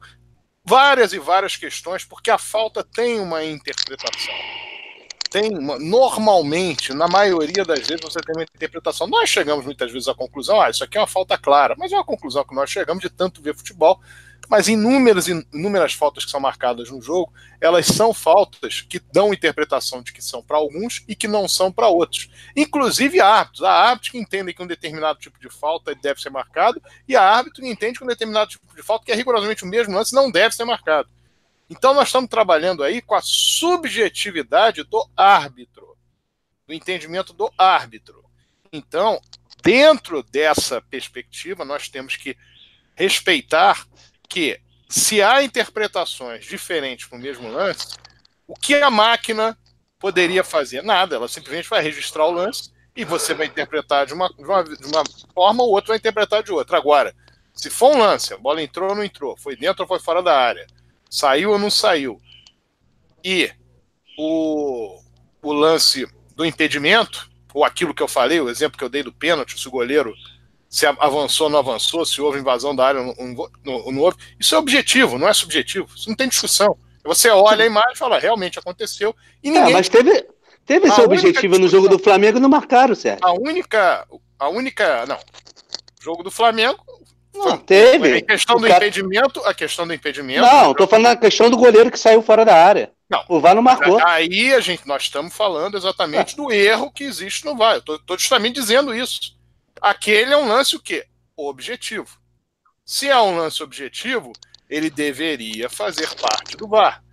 Mas o VAR, ele não trabalha com a questão do lance objetivo. Ele tra trabalha com lances objetivos e subjetivos que dão em gol ou que dão em pênalti. Daí a distorção que eu falei em relação ao lance do impedimento que originou o primeiro gol do Flamengo contra o Vasco na decisão do campeonato, segundo jogo. Por quê? Ora, se houve impedimento, ah, mas, mas houve falta. Tá bom, mas você está beneficiando o infrator. Ele estava em impedimento, sofreu uma falta. O lance parou. Então, o que, que, deve, ser, o que, que deve se fazer? Olha, está parado o lance, houve uma infração cometida pelo jogador que pode vir a ser beneficiado no lance seguinte fazendo gol. Então, nós temos que marcar isso. E uma prova disso é que o lance do Flamengo na semana passada contra o Atlético Paranaense, o que aconteceu? Houve pênalti no jogador do Atlético Paranaense. E o que, que o juiz observou? Não, mas antes houve uma falta no, na interpretação dele no jogador do Flamengo. Quer dizer, ele foi olhar, observar sobre o lance do pênalti, mas aí viu que no início da jogada houve a falta. Então, o que, que acontece em relação a questões objetivas. E volta a falar, isso era uma, isso era uma, uma coisa que nem deveria ter sido chamado o árbitro para ver se houve falta antes, nem deveria ser chamado para ver se houve pênalti, se o VAR fosse objetivo. Como é subjetivo, subjetiva é de que ele pode olhar o pênalti, pode olhar se antes houve uma falta ou não, o VAR pode olhar antes daquilo se houve uma outra falta, enfim, nós ficamos nesse, nesse problema. Então a questão é, em lances em que há uma irregularidade cometida por uma das equipes que seja uma irregularidade constatada pela máquina em relação à posição, em relação à saída de bola, saída da área, coisa que vale, isso poderia tranquilamente ser colocado no VAR. E a única possibilidade de o árbitro ter que perder tempo para ir para a televisão, olhar aquela câmerazinha do VAR, olhar e ver se houve ou não hum. houve, é uma interpretação da regra do impedimento ou uma interpretação da regra do impedimento que eu digo pelo seguinte, porque a máquina diz fulano de tal, de tal estava em impedimento, a bola passou por ele, o árbitro pode entender que ele teve participação ou não. Aí é interpretativo e é o único momento que a interpretação do árbitro pode vir a valer em lances objetivos. E no que diz respeito, a falta foi dentro ou foi fora da área? O árbitro poderia observar se a falta foi dentro ou foi fora da área, num lance de pênalti ou de falta fora da área, como aconteceu na partida Suécia e Dinamarca na Copa do Mundo, em que o árbitro deu pênalti, voltou atrás e deu a falta fora da área, porque aí ele observa o ponto, o ponto, da, o ponto em que aconteceu de fato a falta. E ele poderia, por, por exemplo, chegar para olhar a tela e dizer, olha, foi dentro ou foi fora da área. E interpretar. Ih, mas eu estou olhando aqui na tela, não, não achei que foi falta, não. Eu errei na hora que eu dei a falta. É a única possibilidade. Agora, os lances de pênalti, se o árbitro não viu, não viu, porque pode ter. Porque em jogo de futebol, desde que nós acompanhamos futebol, tem pênalti todo jogo. Todo jogo tem pênalti, porque há o abraço do zagueiro no, no atacante, há, há o goleiro tentando deslocar. Basta você ficar procurando o lance. Por exemplo, na final do Campeonato Carioca de 2014, primeiro jogo, ah. fizeram uma câmera para achar o Rodrigo atrapalhando o goleiro do Flamengo e interpretar que aquilo é uma falta. Aquilo é uma câmera quase dentro do gol. Vou falar de um outro lance. Vasco Flamengo, hum. estreia da câmera 360 graus. A bola entrou ou não entrou na cabeçada do Rafael Silva, o segundo jogo da final da, da, da segundo jogo da final da, do Campeonato Carioca? Até hoje ninguém sabe. A, a, a câmera 360 graus foi anunciada na Globo como tendo iniciado aquele dia. E não apareceu. Então, se você quiser achar ou não achar, você vai achar ou não achar. Se você quiser olhar numa área e falar que houve pênalti aqui, você vai achar. Eu me lembro perfeitamente. Foi o que aconteceu. No casaco em 2016, um jogo Vasco Flamengo em Brasília, em que o Globo Esporte traz as matérias, a matéria do dia seguinte, dizendo que o Guerreiro foi é, provocado pelo Rodrigo e mostra, e aí mostra o Rodrigo provocando, depois não mostra a cotovelada do, do Guerreiro. Aí mostra um Sim. lance de pênalti pro Flamengo. O que, que nós mostramos no lance de pênalti do Flamengo? Nós paramos o lance. Nós fizemos trabalho dentro do Vasco. Nós paramos o lance e vimos. O Rodrigo segura o Guerreiro, o Arão segura o outro zagueiro do Vasco, o Luan, se não me engano. O lateral esquerdo do Vasco segura o jogador do Flamengo. O lateral do, o lateral do o atacante do Flamengo pelo lado esquerdo segura o jogador do Vasco. Você pode marcar qualquer coisa. Então, tem esse tipo de interpretação de um lance dentro da área não é objetivo, é subjetivo. Agora, o objetivo é em relação à posição da bola, em relação à posição da bola, em relação, no, no que tange ao, ao, ao penúltimo homem da, da defesa, em relação à linha da área, se foi fora se foi dentro da área. Para isso serve o VAR, para algo objetivo. Aliás, para isso deveria servir o VAR, para algo objetivo. Se colocar subjetividade, vai haver gente que vai ter mais pênalti marcado, Não. vai haver gente que vai ter menos pênalti marcado. Você pode marcar um pênalti. Por exemplo, vou dar um exemplo aqui. Campeonato ah. Carioca de 1986. Alcindo cruza a bola na área. A bola bate no braço do Vitor. 86. Tem árbitros que dão pênalti, tem árbitros que não dão pênalti, tem torcedores que entendem que não, que não é pênalti, tem torcedor que não entende que não é pênalti. Observa a gravidade disso. Vamos dizer que o árbitro do campo entenda que não houve pênalti. O Vasco, então, oh, o de campo não entendeu. Não, ele tem que torcer para dois não entenderem. Para não ser dado um pênalti que é duvidoso. Porque se o de baixo não entende, o de cima entende, ele vai acabar influenciando o de baixo. Porque a câmera mostra, vai para a televisão. Então, esse tipo de situação, ele vai acabar também transferindo para uma arbitragem não só de uma pessoa como de duas, ou três ou quatro, no caso das pessoas que estão lá em cima, fazer um resultado. Não é que eu quero dizer que faça porque é desonesto, não, é fazer um resultado que vá contrariar a lógica da maioria. Então, a questão de ele ser subjetivo, que é um erro desde a Copa do Mundo e que prejudicou as seleções, durante a Copa do Mundo, é um erro que está sendo continuado. Na Europa, Campeonato Português, há inúmeras reclamações quanto ao VAR no Campeonato Português, dizendo que tá estão favorecendo determinadas equipes em detrimento de outras. Já há isso. Campeonato Brasileiro, coisa de dois, três anos, vai haver uma reclamação séria com relação ao VAR e que determinadas equipes estão sendo ajudadas e outras estão sendo prejudicadas. Isso vai acontecer, porque está se trabalhando com subjetividade ah, o futebol ele já é subjetivo. O árbitro está lá vendo inúmeras subjetividades no tempo de jogo. Então, se o VAR servisse para ajudar alguma coisa, era servir no que é objetivo, o árbitro não ter o que discutir. Isso aqui é e acabou. Ninguém discute. Ninguém discute se um jogador está em posição de impedimento. A, a, a máquina olha, mostra e o jogador. Então, mas... Não tem discussão. Então, mas a deixa eu te falar. Entrou, Fato, não tem discussão. Diga o terceiro gol, o terceiro gol do Flamengo contra o Atlético, que, que anularam por causa de impedimento, não houve uma câmera na linha da bola. Então, o que eu quero falar, essa subjetividade, ela passa para seletividade, para lá na frente, criminalidade, com o resultado de futebol. Não houve uma câmera na linha da bola no terceiro gol do Flamengo. Houve uma câmera em diagonal de lado, até hoje a gente não sabe. Então, como é que vai fazer? Então, até o impedimento, que é uma objetividade que você está falando, está se tornando subjetividade. É, eu depende de quem. Eu não vi o lance, vou, vou ver então, o lance. Aproveite e veja. Agora, a questão é a seguinte: se há um problema da câmera não ter mostrado, tem, evidentemente tem que mostrar. E é um erro não é o erro da máquina, é o erro de quem está operacional, operacionando a máquina, operacional, operacionalizando a máquina. E é um erro da mesma maneira. Agora, a máquina não vai dar erro no impedimento se for usada a, a, a, a câmera da maneira correta. Não tem como dar. Então, inclusive, houve uma grande discussão em 2012. Vasco Corinthians. Que eu disse na época que foi impedimento, eu vi a câmera da Globo e vi que foi impedimento, porque eu vi não a da Globo só, mas a da Fox no dia seguinte, quase 24 horas depois. E a da Fox, que não tinha nada a ver com a da Globo, mostrou exatamente a mesma coisa. Mas eu, no momento que eu estava vendo o jogo, me pareceu que o gol foi legal. Porque a forma como foi feito o corte da câmera, me pareceu que o gol foi legal. Mas depois eu vejo numa emissora, vejo numa outra emissora o corte feito, considerando a, a imagem feita na, na, naquele plano de São Januário, eu entendi que o gol foi legal.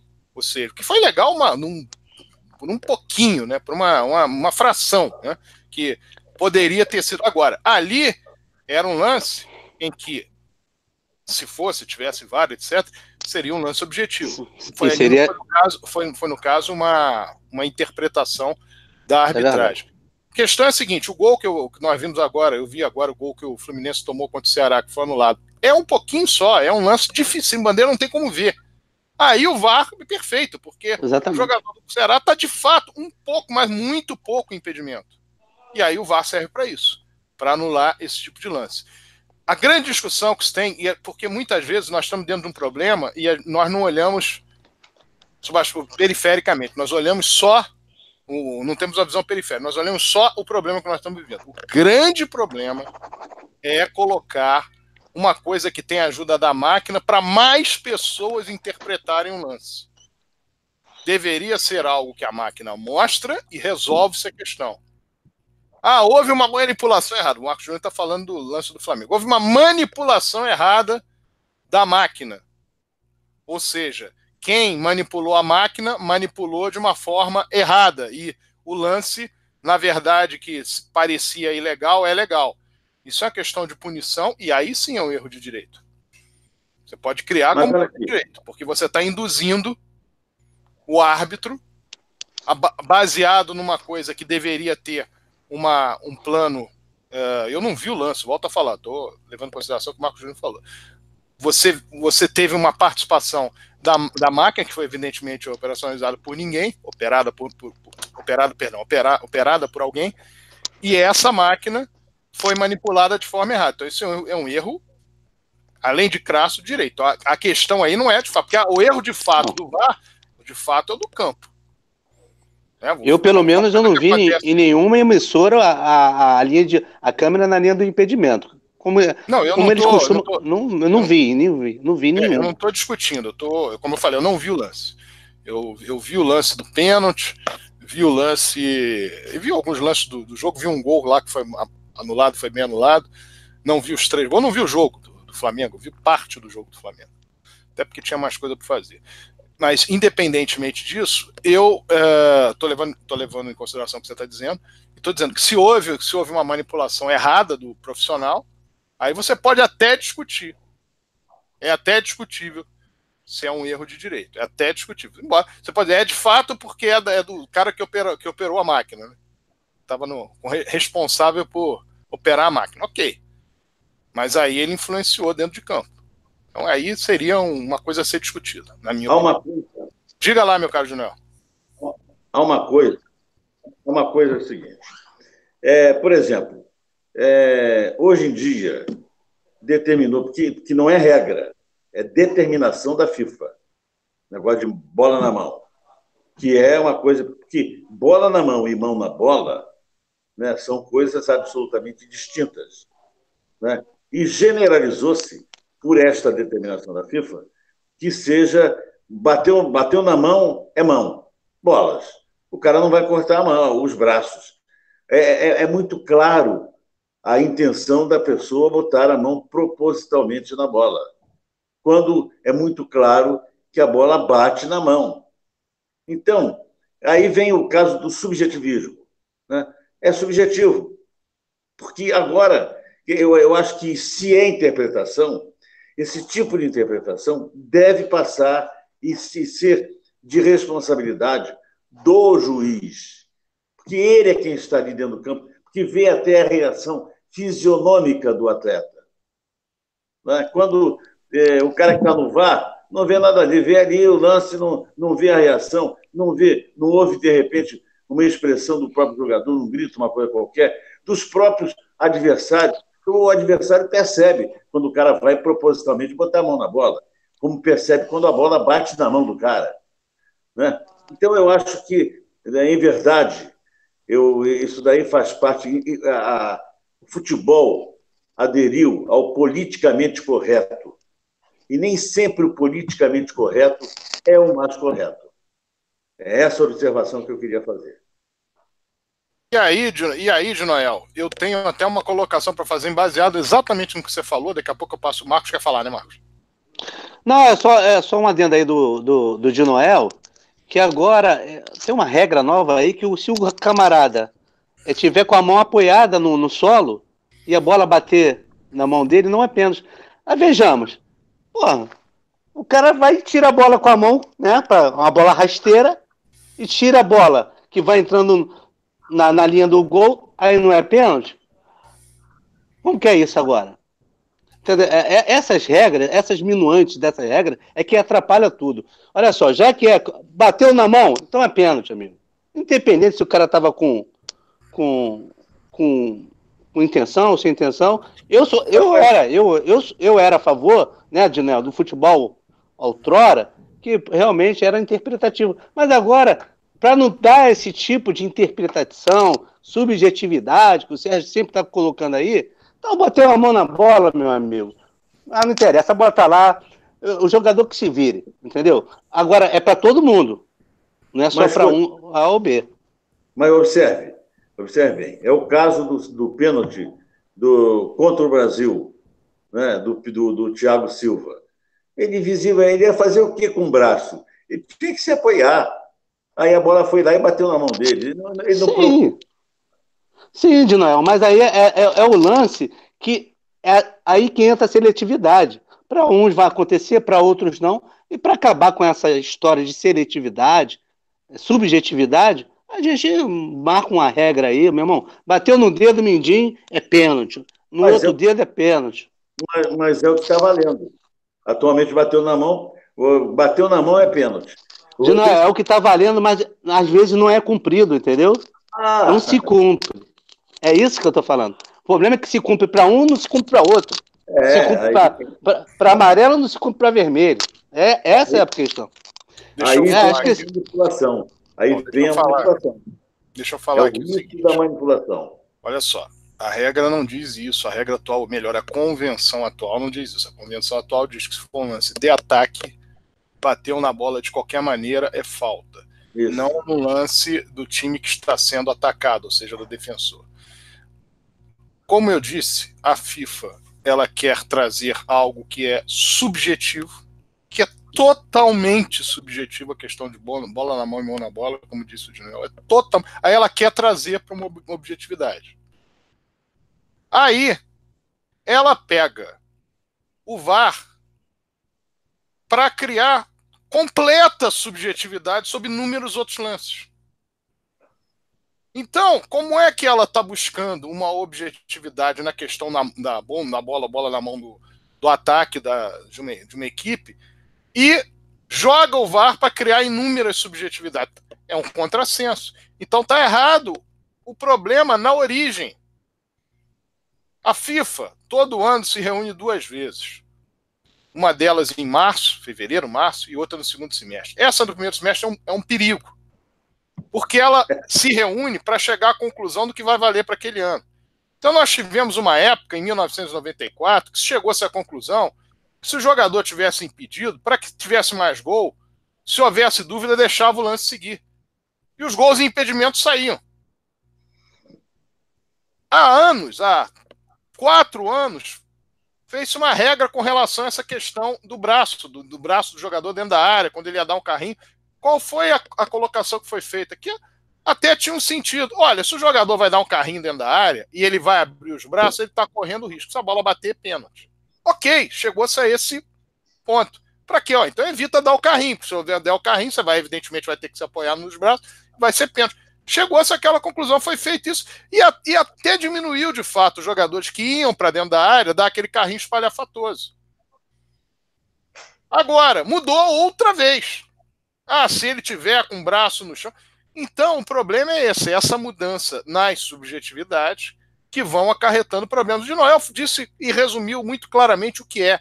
O árbitro dentro de campo, ele olha a feição do jogador, ele consegue perceber se há intenção, se não há. Ele observa se aquilo ali foi um lance de descuido, se foi um lance de inabilidade do jogador.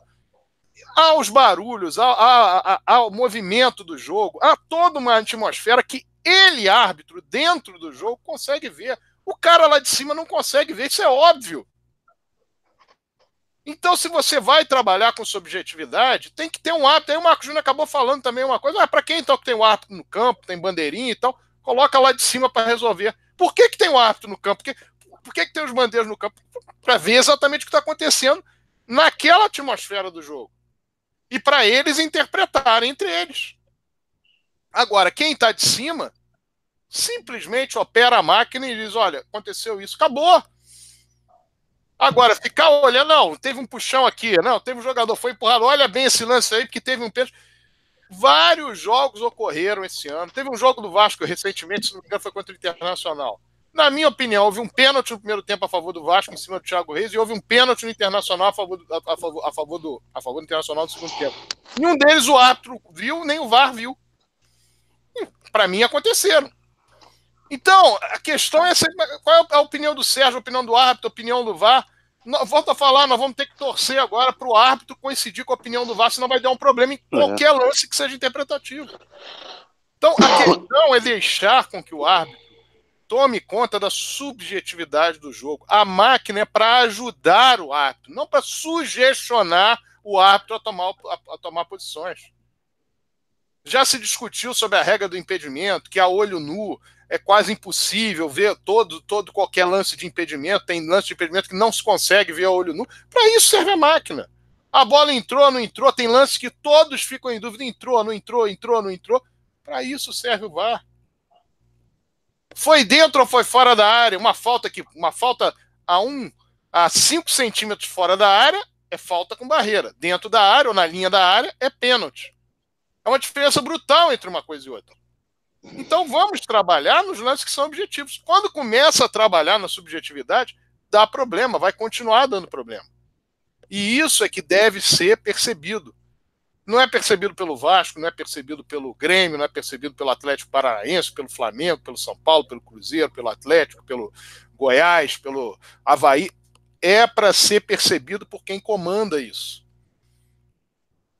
vão acabar trabalhando resultados no futebol, e aí esses resultados vão ser trabalhados sob a, a crítica ou sob a interpretação de que são armados.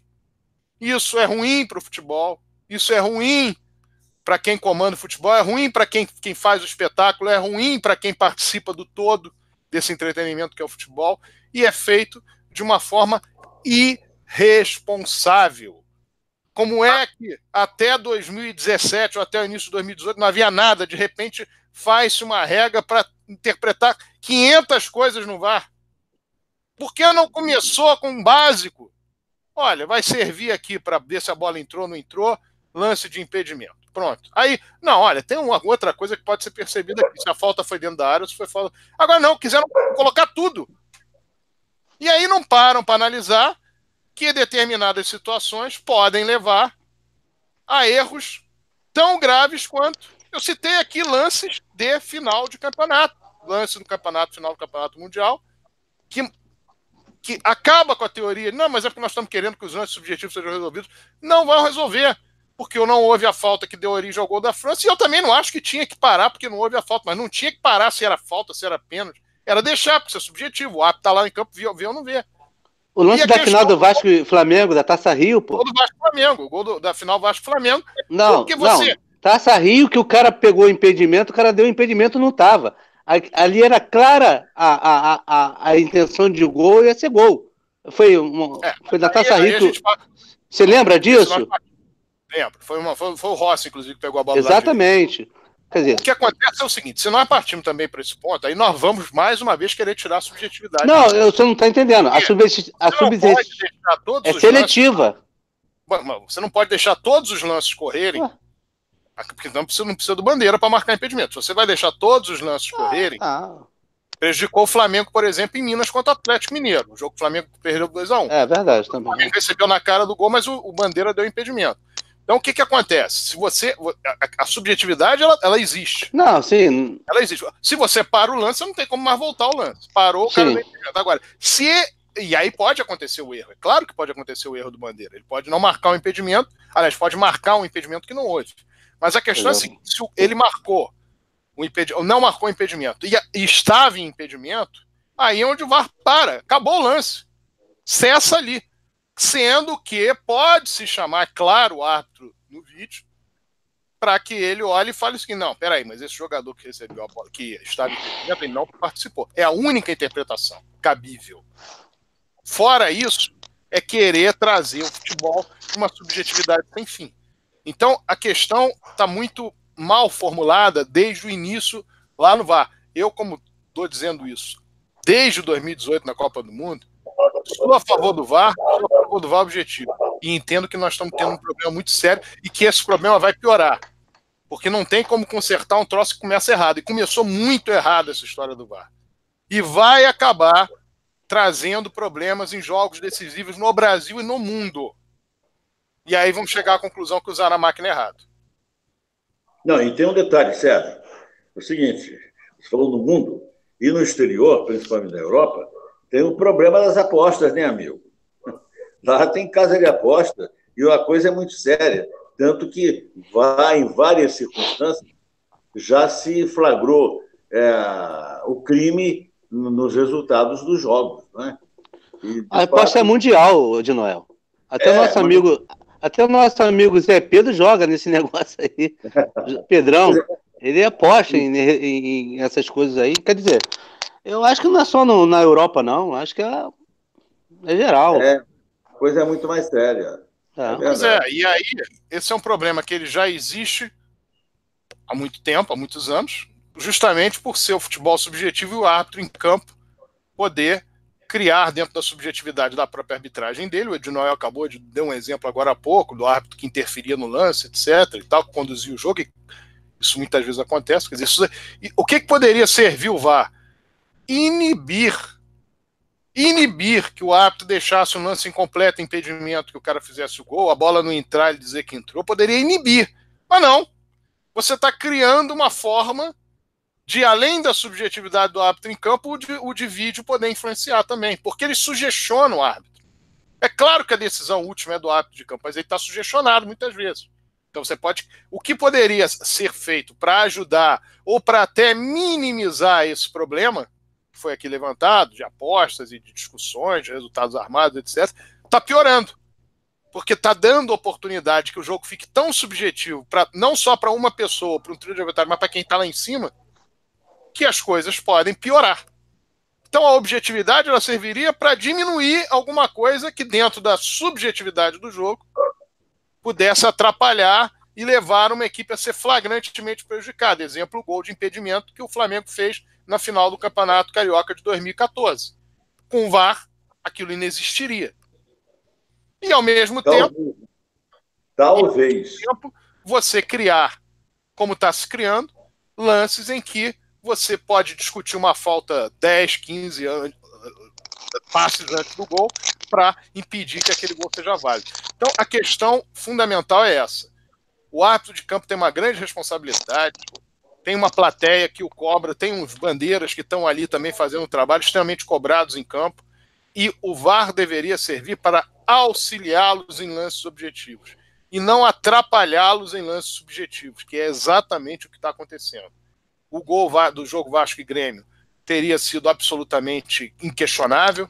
Provavelmente nem num replay nós veríamos a falta, porque a falta foi muito antes, então provavelmente nem as câmeras da pegariam o replay da falta, e ninguém teria nem tocado no assunto. E aí, com o VAR, mudou-se toda uma lógica em relação a isso. Esse assunto, acredito, Você tem uma...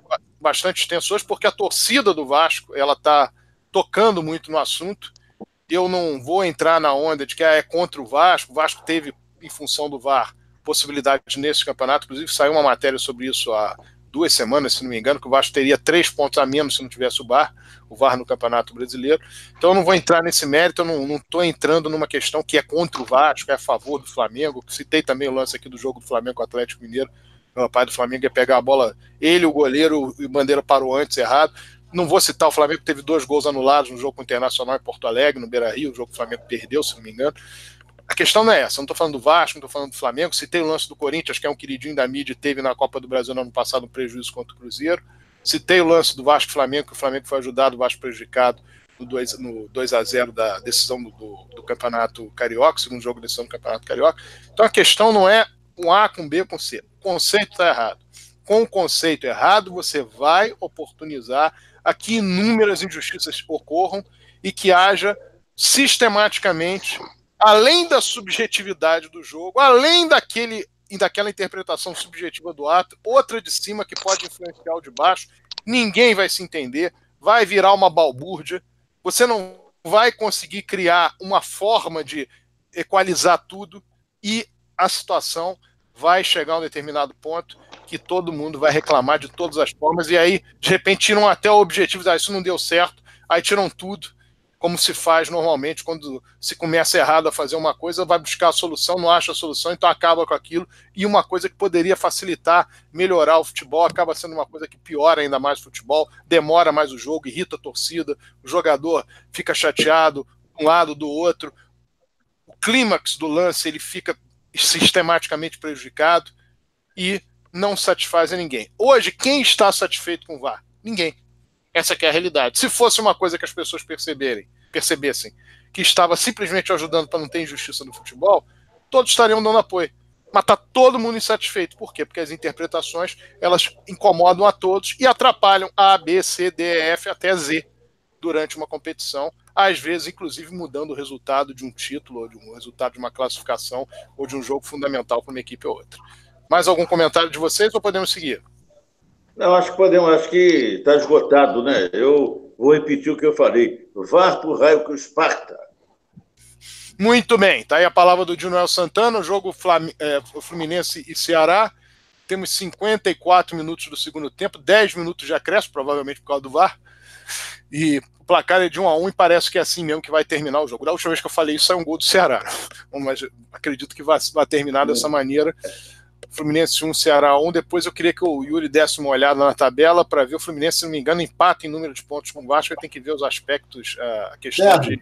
Estou aqui com a tabela aberta. Diga lá. Vasco e Cruzeiro, Vasco em 16, Cruzeiro em 17, exatamente iguais em tudo: número de vitórias, número de, de pontos, é, gols sofridos, os dois estão com menos 7, mas eles estão colocando o Vasco à frente. Então deve ter algum critério. Cartão amarelo, cartão vermelho. Pode ser isso, então. Porque o Vasco está à frente, então, pelo critério de. Então o Fluminense passou o Vasco, é isso? O Fluminense passou o Vasco, está em 15. Ok. O Fluminense passou o Vasco, o Vasco está em 16, empatado em todos os critérios com o Cruzeiro e perde, e, e, aliás, e fica na frente da equipe mineira pela questão do fair play, que é o último, último critério a ser analisado. Bom, uh, nós temos que falar agora sobre um assunto que evidentemente nos aborrece muito, que foi o ocorrido no que diz respeito ao basquete do Clube de Regatas Vasco da Gama. Já tivemos várias entrevistas, várias colocações feitas por dirigentes do, do basquete Cruz Maltino, inclusive o vice-presidente de quadro Salão, que emitiu-se depois da situação uh, ocorrida na última sexta-feira. E é sabido que o Vasco correu atrás, através dos seus dirigentes do basquete, para fazer, para poder montar um time de basquete e disputar o campeonato estadual, disputar a NBB 2019-2020 e manter, evidentemente, acesa a chama com um trabalho que já vinha sendo feito na base, muito bem feito, por sinal, na base. Então, foi dado sinal verde aos dirigentes do Vasco, do basquete, o Fernando Lima correu atrás, com a ajuda, evidentemente, do Veríssimo, as pessoas, nós temos que citar as outras pessoas que estão lá. Temos o Mauro, que é a pessoa que está ajudando na parte logística, temos o Benício, temos várias pessoas que ajudam no basquete, mas nesse, nessa questão específica estava lá o Fernando, uh, o Fernando Lima junto com a, o próprio, uh, a própria comissão técnica do Vasco, procurava em relação a, a, a patrocínio, ajudar para que o Vasco conseguisse através do Alberto Bial, enfim. Houve toda uma preocupação de o Vasco fazer com que o basquete esse ano pudesse sustentar sem que tivesse a, o aparato da direção do Vasco. Mas eu tenho uma coisa importante para mencionar aqui uh, para os torcedores do Vasco, que é a propaganda da, da, da chapa do Alexandre Campelo, que depois todo mundo sabe que ele brigou com a chapa inteira, mas que a chapa do Alexandre Campelo, obviamente, devia ser a opinião dele, tinha como objetivo aqui, nas ações estratégicas, inciso 32. Vou ler aqui para os senhores. Apoiar o basquete com destinação de recursos orçamentários. Dois pontos. O Vasco tem enorme tradição no basquete, tendo conquistado inúmeros títulos estaduais, 16, sendo o último em 2001. Dois títulos brasileiros, 2001 e duas ligas sul-americanas, 1999 e 2000. Por isso, o mesmo caso do Remo se aplica ao basquete. Eu vou, ver aqui, vou ler aqui o Remo, o inciso 31. Apoiar o Remo com, de, com destinação de recursos orçamentários. Como clube de regatas, o Remo deverá receber atenção especial da nova gestão. Por isso, os recursos para torná-lo novamente forte no último título carioca, foi conquistado em 2008, ao menos em um primeiro momento, estarão incluídos no orçamento do clube. E vou para o inciso 33 Apoiar o atletismo com destinação de recursos orçamentários. No atletismo, mais um braço. O esporte está no hino do Clube de Regatas Vasco da Gama e merece atenção da futura gestão, ainda que não consiga se manter em um primeiro momento autossustentável. O Vasco precisa uh, deixar beneficiada a clara estrutura tributária brasileira para incentivar os demais esportes e obter patrocínios pontuais que auxiliem na sustentação financeira dessas atividades, seja elas quais forem. Então, essa era a visão do Alexandre Campelo. Evidentemente, se ele estava encabeçando a chapa, era uma visão dele, fundamentalmente, com relação a esses três esportes. O atletismo do Vasco praticamente acabou. O Vasco demitiu, inclusive, uma, uma pessoa que era Solange, é uma das pessoas mais gabaritadas com relação ao atletismo do Vasco. O Remo do Vasco está em terceiro lugar no Campeonato Carioca. Quando houve a troca de administração, o Vasco estava em segundo lugar, chegou inclusive a ganhar a regata no período da, da administração do, do ex-presidente Eurico Miranda, como também conseguiu uh, chegar à frente, iniciar à frente um, um, início de campeonato carioca disputando contra o Botafogo. O Flamengo, no caso, ficava atrás do Vasco. E hoje a situação é o Vasco em terceiro lugar, portanto, não houve o devido investimento. E no basquete, o que é mais grave?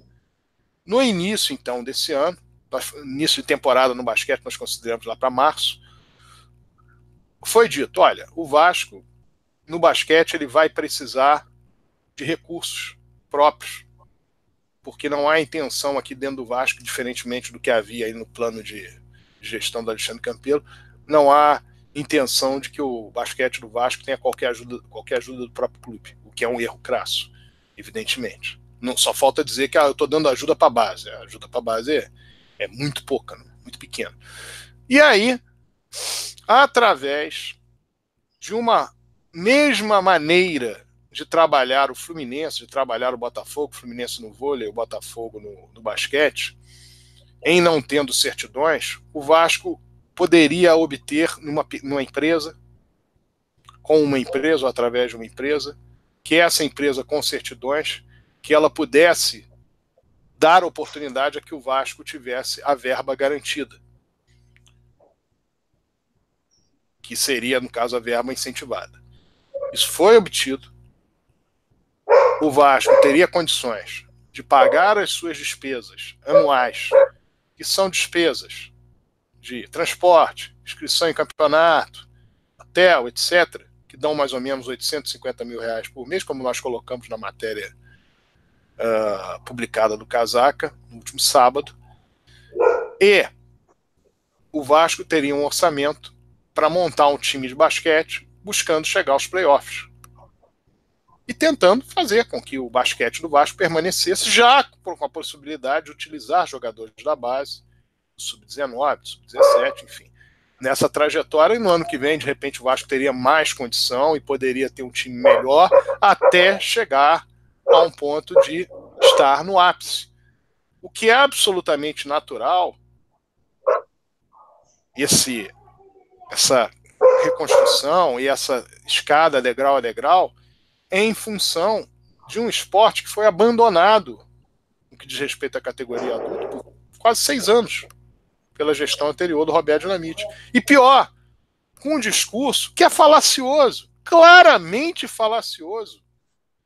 Ah, porque o basquete tira um dinheiro que nós poderíamos estar colocando no futebol. Se a gestão do futebol tiver um mínimo de responsabilidade, se a gestão financeira tiver um mínimo de responsabilidade, se as demissões feitas não forem, não forem feitas com total irresponsabilidade, se os setores não tiverem inúmeros ralos, claro que dá para você ter um time de basquete, porque sempre deu e o Vasco sempre teve problemas de ordem financeira. Nós não temos que considerar o Vasco aqui quando a Rua do Acre sustentava o time todo do Vasco, sustentava a possibilidade de o Vasco ser o maior da cidade, ou quando chegou o National Bank, ou quando o Vasco vendeu no espaço de menos de oito meses o Romário e o Giovanni, que conseguiu montar um timaço no Campeonato Brasileiro de 89. A história do Vasco em 120 anos não é assim. O basquete sempre houve dificuldade com relação ao basquete, quando era esporte amador, quando passou do esporte amador a ter uma possibilidade dos jogadores receberem alguma coisa, no que diz respeito aos problemas do futebol. Mas sempre foi encarado pelo seguinte: é mais um esporte que o Vasco está disputando, é mais uma forma de o Vasco aparecer na mídia, e agora, neste momento, o basquete do Vasco aparecer na mídia é exatamente aquilo que os outros clubes estão fazendo. O Botafogo tem a maior dívida do país e está disputando a NBB. Clubes de São Paulo, de camisa de futebol, estão buscando, através da Liga Ouro de hoje, né, tem outro nome, chegar para disputar a NBB. Então o Vasco está indo exatamente na contramão daquilo que está sendo feito. E pior, o trabalho de base está sendo muito bem feito no Vasco. E o que que esses atletas querem? Uma oportunidade em treinando no Vasco, em disputando os campeonatos da base, de poder chegar ao time de cima e ajudar o Vasco. E muitos têm sonhos de jogar o NBB, outros têm sonhos de ajudar o Vasco a chegar numa posição, a quem sabe daqui a alguns anos ganhar o campeonato. E isso tudo é cortado. Por quê? Porque não é porque não se conseguiu o dinheiro. Conseguiu-se o dinheiro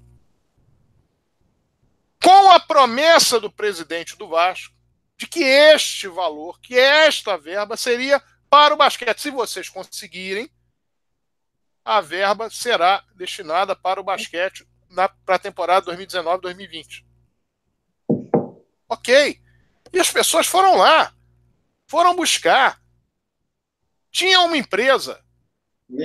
Apareceu o financeiro do Vasco dizendo que tinha uma outra empresa Ok, tem outra empresa, não tem problema nenhum. Ah, chamada patrocinadora, para ela não tinha problema nenhum. Tava tudo certo. Aí chega na última hora, dias antes, ou na véspera, para ser mais exato, chega o presidente do Vasco. Ah, mudei de ideia. Não interessa se mudou de ideia, porque vai realocar, se mudou de ideia. Isso é um desrespeito a todas as pessoas que estavam nesse processo.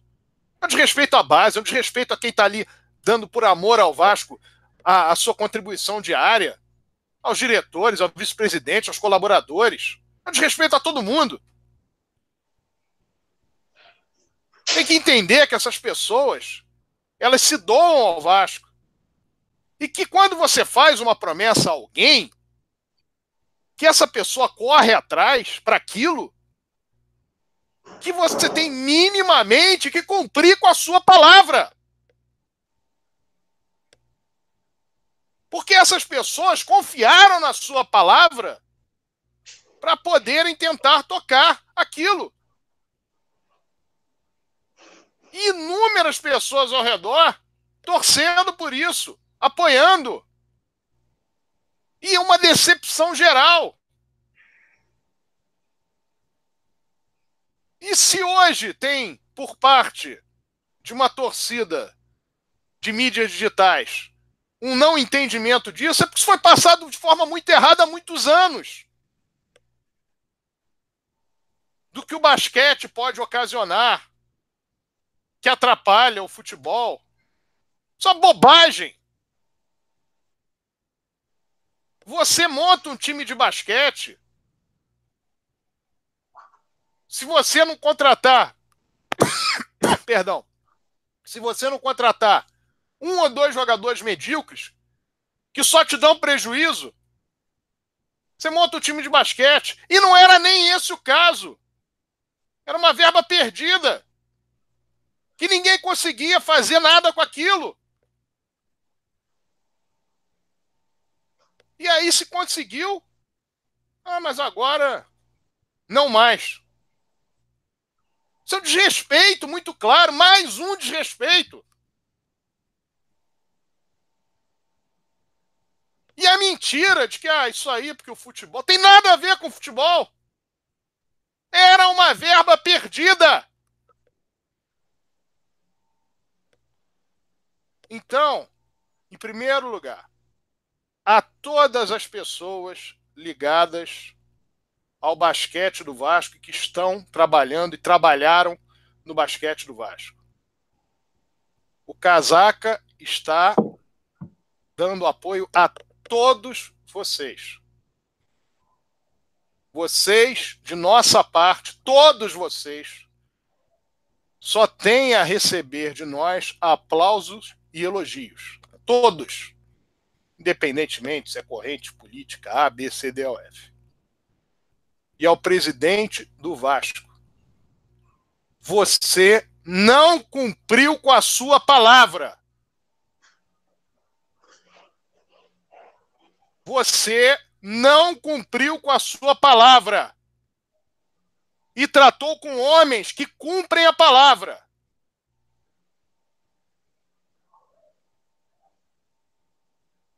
Entre essas e outras, é que nós vemos como o Vasco está muito mal servido no que diz respeito à sua direção geral. Marcos Júnior está louco para falar, já sei disso, já antes do programa já tinha falado. Vamos lá, Marcos. Então, Sérgio, é, é o seguinte, cara. É, eu vou dar um, um, um posicionamento aqui eu acompanho da melhor forma possível os, os camaradas do basquete lá, né? Da sua representante, o representante Moca, o Veríssimo, até, até as pessoas lá de, de baixo clero, mas que estão imbuídos. E eu, vi, eu vejo isso, pelo menos via, o dia a dia da luta desses camaradas. Pessoas lá que tinham hora para chegar, sete horas, oito horas da manhã. Não tinha hora para sair. Pessoas que muitas vezes não tinham, o Vasco não tinha, não tem dinheiro, né? Por muitas coisas. É, pegavam os próprios atletas nos seus próprios carros, levavam para os jogos em diversos locais. Os próprios professores né, da, da base do basquete faziam isso. Então, é, é, o que me entristece, eu, eu vou. Uma coisa de coração, cara, eu, eu até aceito a incompetência. Até aceito, sabe? Acho que às vezes as pessoas são incompetentes e elas nem sabem disso. Mas o mau caratismo é uma coisa que não cola comigo. E o que o, o senhor presidente Campelo fez foi canalice. Porque deixaram os caras trabalhando dioturnamente, procurando, como você falou aí, né? Você deu a base de tudo. Que em janeiro foi feita uma reunião, né? E o presidente falou: não, meu amigo, tudo bem. Se vocês acharem um patrocínio, o basquete continua. Se vocês não acharem, beleza, tá? Mas o presidente podia falar mais uma coisa em janeiro. Olha só, eu não gosto de basquete. E esse ano eu vou, eu vou, eu vou convocar uma, uma reunião para o conselho e vou mudar o estatuto do clube para Vasco Futebol Clube. É o direito dele, cara. Cada um tem uma opinião. Tem uns que gostam do basquete, tem outros que não gostam, tem um que gosta do atletismo, tem um que gosta, quer atletismo, tem um que só gosta do futebol, outro não gosta do futebol. Isso é opinião. Mas o que não pode haver é a falta da palavra, da honra. E isso me entristece muito, porque você, a gente sabendo que tem um, um cara lá que é o posto mor executivo, que, que não cumpre com a sua, com a sua palavra, né? com pessoas como o doutor Fernando Lima, um cara que tem uma, uma, uma passagem, um, uma vida inteira dedicada ao Vasco. Acho que o pai dele, você pode explicar isso depois, né? Com, com serviços prestados ao Vasco, deixar um cara daquele, sabe? É, é, é a mesma coisa hoje, Noel, Alonso, Yuri e Sérgio. É que você tá lá, o cara, o cara consegui aqui, eu vou dar. Daqui a pouco vem um camarada, pega o pirulito da criança, ah, não, isso aqui é meu. E aí você vai fazer o quê? Você não vai fazer nada. Além de você lamentar uma atitude dessa. É porque não é questão, é questão de política aqui não, cara. Eu até, eu, eu, eu, eu, eu sou um cara que, que eu, eu vejo algumas, já vi alguns acertos, em, em, poucos, mas vi alguns acertos com Campelo. É, eu não estou aqui para, sabe, fazer o, o cara o Juda total, não. Mas, nesse caso, que eu acompanho, a dedicação. Ô, Junel, tem gente lá que não tem, cara. Não tem dinheiro. Funcionários que não têm dinheiro. Eu falo isso. E repito. Eu não vou precisar falando, não, mas tem pessoas lá, o roupeiro, já me pediram dinheiro prestado. Pô, mas, toma aqui, meu irmão. Vai lá, se adianta lá. Cara, mas por quê? Não é por causa do, do só do Vasco, é porque eu vejo que nos olhos dos camaradas realmente passam situações. E às vezes os caras estão ali, é, tem um amor pelo Vasco, mas os funcionários humildes precisam, irmão. E nunca teve. E aqui eu venho fazer um, um agradecimento, um muito obrigado ao Fernando Lima, o Lima, todos vocês que são vascaínos de quatro costados conhecem, mas principalmente eu vou fazer um, um, um muito obrigado aqui pro Benício, cara. Benício é um diretor da base, um camarada que deixou de, de trabalhar nos Estados Unidos, é um cara que é imbuído, vascaíno. É, eu tive o prazer de conhecer, tive o prazer de se tornar amigo desse rapaz. Rapaz, não, camarada da minha idade já. E, e ele tem até o filho dele que, que, que, que joga no clube desde os 5 anos de idade. Tá? Desde os 5 anos de idade. O, o pai, ele na condição de diretor da base, você tem que ver como que as crianças, os adolescentes tratam ele como fosse um pai de nada. Porque o cara, ele abraça. O cara, ele faz um serviço social pro clube que, sabe, aquela muita descrição, um cara muito reservado, mas eu sei da, do serviço prestado que ele faz. Enfim, essas coisas que dói. Porque é, o Vasco ainda resiste, Sérgio, Yuri, Alonso, de Noel. Porque Parece que não, às vezes a gente acha que está tudo errado no Vasco, mas são esse, essas formiguinhas que estão lá, que faz o dia a dia, arruma aqui, né? É, tem um menino lá do basquete, eu não vou citar o nome, mas é, ele começou como serviços gerais, hoje ele é um, é um braço direito da, da, da, diretoria, é um cara que, que, que chega, chega de manhã, não tem hora para voltar, um cara que não reclama de nada. Nunca vi ele falando nada, não vou falar o nome dele para preservar a, a imagem do rapaz. E, enfim, mas são essas coisas que dá uma sensação que a barca está perdida, cara. Que às vezes a gente. Isso é outra coisa que desanima, Alonso. Entendeu? Tem, tem um sistema lá de lado de fora que nunca ajudou o Vasco, nunca vai ajudar. E as pessoas que estão aqui, que estão lá, quer dizer, aqui dentro do clube, que estão entre aspas, imbuídas para que isso não ocorra, que, que a gente lute contra o sistema, as pessoas fazem igual, meu irmão. Marcão, Você quer... eu, ouvi, eu dei uma olhada na entrevista que o, que o Veríssimo deu para um outro programa sobre o Vasco aqui no YouTube, e realmente é estarrecedor, cara. Você tu tá com razão aí que é, de, de, de, ficar revoltado com essa situação. Eu, eu peguei dois trechos de uma fala dele. Foi o seguinte: ele diz o seguinte, que eles já tinham fechado tudo, que esse dinheiro não ia ter nada, que estavam falando que ia, ia ter que tirar dinheiro do Vasco, o Vasco não ia arcar com nenhum, não teria nenhum custo. O único custo que o Vasco teria seria entre julho e setembro desembolsar 14 mil reais. Não, não, nem julho e setembro. É, essa informação acho que está tá passada. Acho que é o um Vinícius passou. Só, não, então, era um mês só. Então, um mês. Setembro, setembro começaria no dia primeiro o mês. Então, eles só teriam que gastar 14 mil reais nesse período. Entre julho e setembro só ia gastar 14 mil reais, valor total. E falou outra questão também que é absurda, que o basquete sub-18, a gente está vendo aí o basquete base do Vasco arrebentando a garotada. O basquete sub-18 deixou, vai deixar de disputar o campeonato nacional. É. O Vasco não teve 3.500 reais para pagar uma inscrição. Aí eu te falo, quantos funcionários Aspones tem lá dentro? Quanta gente tem lá dentro que não ganha muito mais do que isso, para não fazer nada? Então, não, eu, eu, eu, falo aqui, eu falo aqui que eu não tenho medo de falar. Ah. Essa questão de que o Vasco não tem dinheiro também não é isso, não é, não, não é isso. O Vasco tem dinheiro. Só que o dinheiro é mal aplicado. Vou perguntar é muito... uma coisa aqui para vocês. Vou perguntar uma coisa aqui para vocês. Nós tivemos uma reunião de conselho deliberativo recentemente, em que duas reuniões. Numa delas, o Vasco queria 10 milhões de reais. Uhum. Noutra, queria 20 milhões de reais. Por que, que não pediu 21? Exatamente. Agora, Sim, Sérgio, desses 20, nós estamos falando aqui de reais, nós estamos falando aqui de 14 mil reais. Isso é uma brincadeira.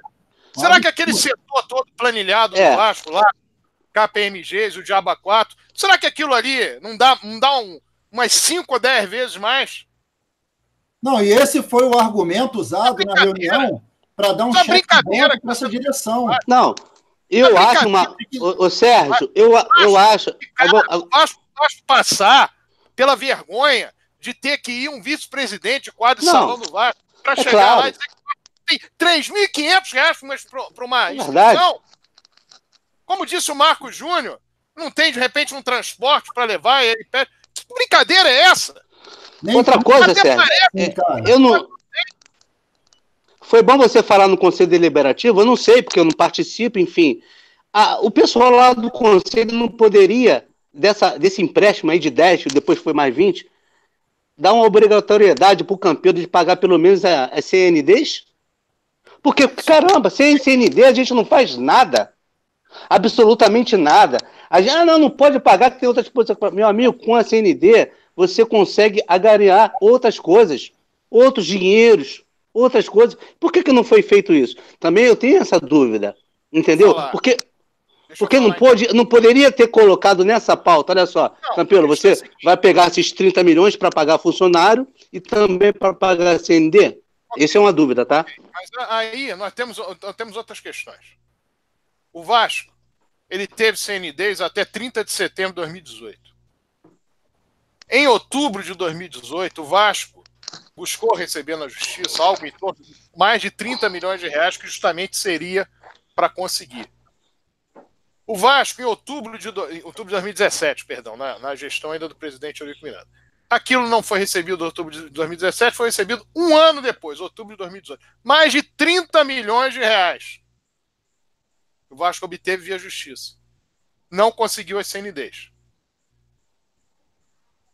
Embora lá no início da gestão do Alexandre Campeiro, tem apresentado lá uma planilha, uma das 200 planilhas que ah, olha só o que estão devendo aqui, situação terrível que eu estou, porque... Tá... Mas não conseguiu o caso de falta de dinheiro porque vai além do dinheiro, porque é jurídico. não soube trabalhar. Ah, ok, ok, ok. Não soube okay. trabalhar, teve o dinheiro, a possibilidade Sim. de dinheiro, não soube trabalhar tá. Agora, existe um problema muito mais grave. É o problema da certidão? É. É o problema se o Vasco não tivesse demitido 300 funcionários, quase, Sim. não tivesse tido essas execuções todas, tinha dinheiro para o basquete, para o atletismo, para ter time melhor. Não teria tido essa série de execuções. Só aí foi um prejuízo do Vasco de 4 milhões de reais. Pois é. 4 milhões de é reais, se você tem 4 milhões, paga dois anos de sobra do basquete. E, entre muitos outros problemas. Ah, a parte planilhada da gestão e seus gastos em consultorias e o Diaba 4 para fazer o que estão fazendo, quanto é que se gasta com isso? Isso traz o que para a imagem do Vasco? É, você prefere ter a camisa do Vasco jogando basquete, a camisa do Vasco ali aparecendo na televisão, uma divisão de base dando orgulho para o torcedor do Vasco, ou os planilhados e seus funcionários, ou gerentes, ou diaba 4, recebendo valores ali que não, poderiam pagar basquete. E pro torcedor exemplo, vascaíno. Estou dando exemplo. Não é uma coisa só, isso é um exemplo. Sim. Então, essa questão que está sendo levantada, eu vou voltar aqui para o Marcos e para o Rodrigo, essa questão que está sendo levantada é porque o Vasco escolhe mal como aplicar. Escolheu mal, como fez ano passado. São escolhas políticas erradas, são escolhas financeiras erradas, são discursos errados. De gente que não tem a menor experiência de dentro do Vasco para saber qual é a situação do Vasco. E chega no Vasco querendo ditar a regra, querendo dar de expert. Ano passado, na patética reunião em que foi oh, pedido 38 milhões de reais, 38 milhões de reais de empréstimo, naquela patética reunião, foi dito que estávamos diante de craques. Estávamos diante de craques das finanças. Que o Vasco este ano era uma outra realidade. Estaria ótimo. E o que, que se vê? Segue daí, Marcos, de Noel e Rodrigo. Não, o de Noel vai falar. Fala aí, de Noel. Olha aqui. O maior problema, em verdade, é a falta de competência administrativa. Esse é o problema. Entende? O que se depreende é que o presidente atual ele, ele julgou que porque ele era médico, viu, eu, eu me lembro disso na, na, época da campanha, ah, porque eu acompanhei o futebol, eu não sei o que, é muito pouco. Não acompanhou nada, acompanhar com o médico é muito pouco, entendeu? Agora, eu sou de uma época do Vasco em que o Vasco disputava é, basquete, atletismo, natação, é, futebol de salão com competência. E não é que se vivesse no mar de rosas de dinheiro. Eu estou lembrado até quanto isso como um fato muito é, curioso e hilário, né? Eu que joguei tanto tempo futebol de salão no Vasco, né? É, e, olha, é, os tempos são outros, é que eu entendo isso. Mas quando muito o, sacrifício era o mesmo, havia muita dificuldade, haviam muitos abnegados, né? É, em, todos, em todas as modalidades. Né? Mas acontece que havia uma administração, entende? Que sabia dividir as coisas, sabia distribuir, com, com dificuldade, mas se fazia, se praticava isso tudo. Quer dizer, o Vasco hoje não faz nada, está jogando mal um futebol, não é verdade? Essa coisa do basquete é lastimável. O Vasco tem uma tradição de basquete muito grande, como, como, como tem no remo, como tem no atletismo. Né? Então, eu vivi uma época em que o Vasco praticava todos esses esportes, competia em todas essas modalidades e competia para ganhar, ganhando. Né? Agora, realmente, essa posição do basquete essa posição do presidente agora em relação ao basquete é uma coisa tão triste. Né? Você vê pessoas abnegadas como o Benício, o Mauro, o Fernando Lima, que é um, um ex-atleta que se dá, é uma coisa visível. Aquele negócio que eu falei agora do jogador de futebol, do juiz dentro do campo, você olha no olho, vê a dedicação da pessoa, não é verdade? Vê o carinho, como esses outros todos.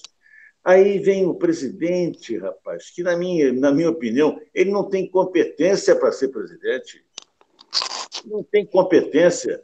Não é porque ele frequentou os vestiários do futebol e o departamento médico que ele vai ter competência para administrar um clube. Não é assim que funciona. Sabe? Ô, Jonael. Eu acho que nós estamos realmente muito mal. Muito mal. Como o, o clube como um todo, né? O clube como um todo. Estamos passando um momento, e olha, passamos um momento difícil com, com o Bob Espoleta, mas agora não está, olha que não está muito longe não, hein? Assim, eu, é o seguinte, ô Dinoel, essa questão da incompetência, eu gostaria muito que fosse especificamente nesse lance do basquete aí. Mas triste eu falar que não só foi incompetência. Tá?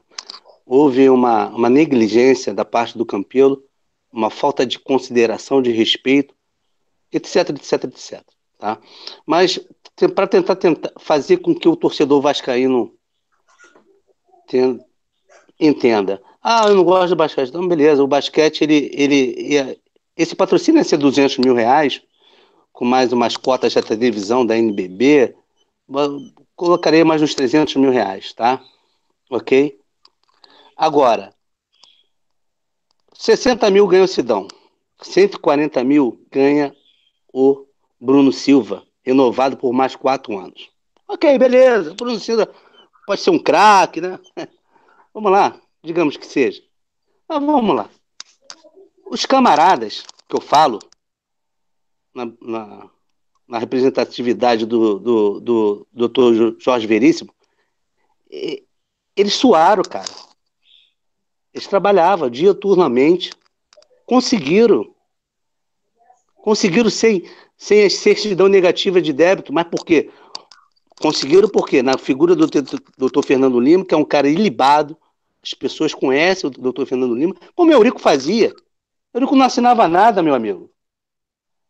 A palavra do cara valia mais do que, como diz na, na comunidade, mais do que um tiro. Então, o que fizeram foi, foi ceifar, agora entrando lá, ceifar sonho de meninos, como do, do, do meu amigo sócio proprietário Leandro, que o garoto trabalha lá, ele não quer mais nem mais ficar lá. O sonho dele era jogar no Vasco, meu amigo. Ah, mas o Vasco não tem, não vai fazer. Olha só, o Vasco fez vergonha ano passado que não tinha dinheiro para nada. Aí na hora que os camaradas arrumam dinheiro que eles podem fazer, pô, eu vou, eu vou reverter aquela situação de lá de trás. Esse ano eu vou, porra, dar pra gente fazer uma coisa bonita e apagar aquela, a, a, aquele vexame do ano passado no basquete. Aí o, aí o presidente vai lá, ó, o cara tá chupando a bala, ó. Vem cá, meu filho. Isso aqui vai para A, vai para B. Nem sei para onde que vai, de Noel. Não sei para onde que vai, Alonso. Você sabe? Ninguém sabe, cara. Aí o cara chega lá. Agora, a conduta do, doutor Jorge Veríssimo foi exemplar. Eu vi ontem ele, um depoimento dele. Eu achei que ele saiu por cima. Saiu por cima. E minha solidariedade aqui fica com o Mauro, camarada também, meu amigo, um cara que que está no basquete desde 1976. Está no Vasco desde 96, no basquete. Foi, foi vencedor, diretor do, do basquete, do, aquele áureos tempos do Eurico, né? Vargas, etc. E os, a, o pessoal que trabalha lá, o Thiago, a, a Carol, então isso que fica, porque isso aí é desanimador, não só para que, não só para quem vai ficar, porque tá tudo um projeto, meu amigo. Aí daqui a pouco o cara vai e tira. Não, eu não vou fazer isso, não. Eu vou pro futebol. Futebol que tá dinheiro, beleza. Futebol que tá dinheiro. Mas vamos lá. É, é, é para finalizar esse assunto do basquete, por minha parte, e para deixar bem claro a muitas pessoas, eu briguei até com amigos, amigos que eu, que eu considero, porque é, foi é, para mim saiu, saiu da esfera política isso aí foi para a esfera pessoal, né, da canalice, da safadeza, desculpe a, a expressão. E eu, eu não defendo, eu, eu, eu sou casaca, mas eu tenho meus princípios. Meus princípios é meus princípios. Vou morrer com eles. Segue aí, Sérgio. Muito bem. Queria falar alguma coisa ainda em relação ao basquete. O programa hoje está mais longo, claro. O nosso programa normalmente tem uma período de duas horas de duração, mas hoje vai ser mais longo mesmo, ainda temos outras coisas para falar. E o basquete do Vasco, ele tem uma história, porque as pessoas não conhecem a história. O basquete do Vasco, ele começou lá pelos anos 20, anos 30, foi campeão pela primeira vez em 1946. Depois foi campeão em 1963. E naquela década de 60, para cá, o basquete do Vasco teve momentos bons, momentos ruins, momentos razoáveis. O basquete do Vasco não é 1997 a 2001, 2002. O basquete do Vasco tem os anos 70, tem os anos 60. O único campeonato invicto que o Vasco conquistou no, Carioca de basquete foi em 1965. O Vasco foi pentacampeão do torneio Geral Bosco entre 1900 e 64 e 68. voltaria a ser campeão em 69, foi campeão em 1976 de forma absolutamente improvável. O Vasco entrou no quadrangular, era considerado a grande zebra do quadrangular, inclusive o Fernando Lima era atleta do Vasco nessa ocasião, fez uma belíssima partida contra o Flamengo, primeiro jogo do quadrangular, que o Vasco venceu, e aquela equipe desacreditada foi campeã. Depois o Vasco conquistou um tetracampeonato no basquete, 78, 79, 80, 81. Depois, em 83, novamente conquistou. Em 81, conquistou o maior título do Vasco até o período da, do Nations Bank, com toda a ajuda que teve financeiro o clube. Foi campeão dos campeões do Brasil, disputando no Maracanãzinho contra o Tênis Clube São José. Ficou atrás o jogo inteiro e na última bola, no último segundo, passou à frente do Tênis Clube São José e foi campeão. Depois foi campeão carioca em 83, teve um período muito ruim entre 85 e 86. O Fernando Lima, com esforço próprio, praticamente sozinho, montou o time campeão carioca de 87. E quando o Vasco ia disputar o Campeonato Brasileiro, era para apanhar. Ele chegava com o time de São Paulo e apanhava. Conseguiu chegar a uma final em 1980, conseguiu esse título em 81. E 87, por exemplo, conseguiu se classificar para o quadrangular final com o time de São Paulo, perdeu de todos não havia nenhuma expectativa de Vasco ganhar o Campeonato Brasileiro. De Vasco disputar uma competição internacional, mas por que continuava? E aquilo gastava-se com aquilo, que já não era amador. Porque é para manter aquilo, para manter em pé. Hoje é uma situação completamente diferente. Nós estamos falando, o Marcos Júnior acabou de falar, tem verba que você recebe de uma liga que é muito organizada os patrocínios é natural que você tenha uma dificuldade inicial. O Vasco voltou ao basquete em 2016, o Vasco não jogava basquete. O Vasco, a última coisa que tinha feito no basquete foi disputada a final do Campeonato Carioca em 2007. Que em 2008 o Move chegou já não quis saber de mais nada. Então, em 2015 o Vasco tentou voltar via liga e o Flamengo não quis.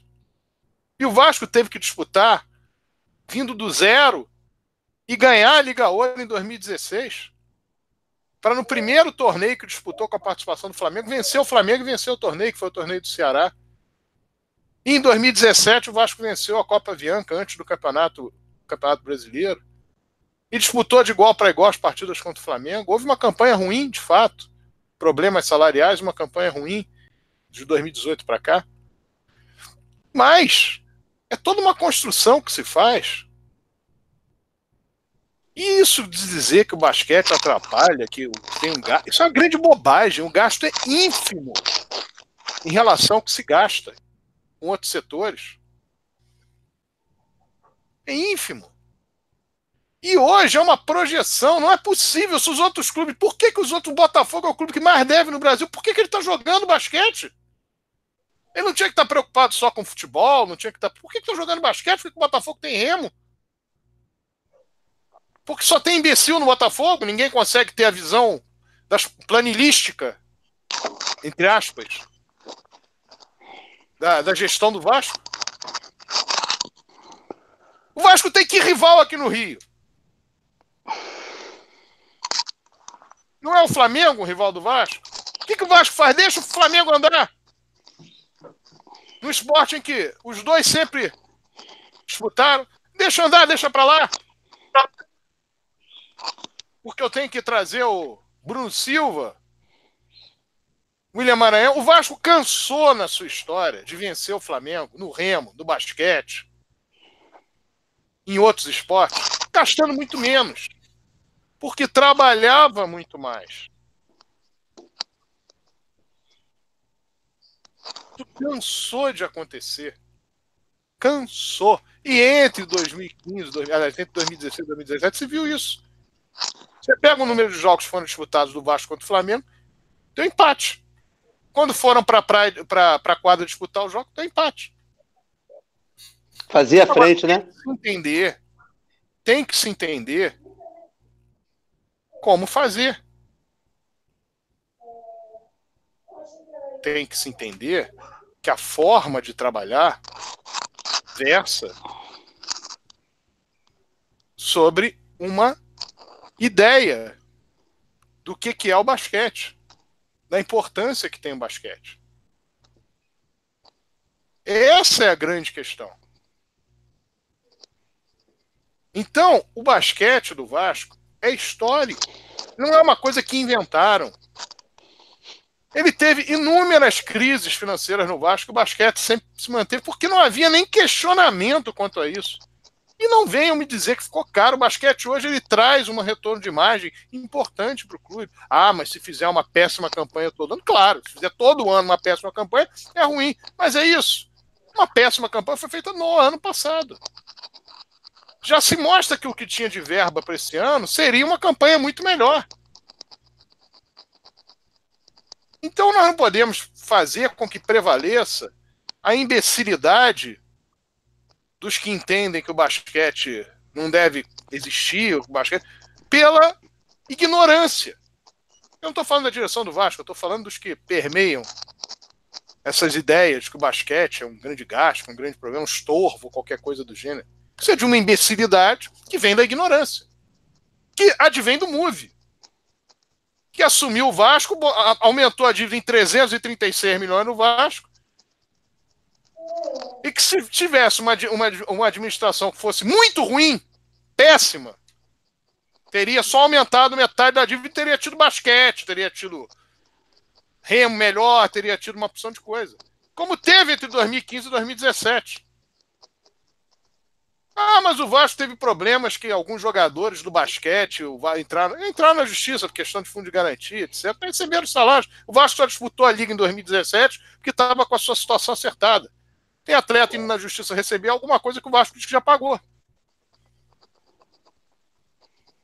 Mas problemas existem? É claro que existem.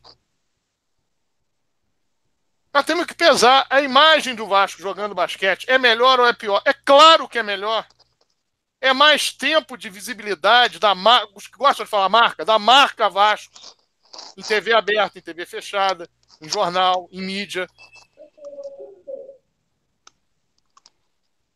É mais importante para o Vasco ter do que não ter.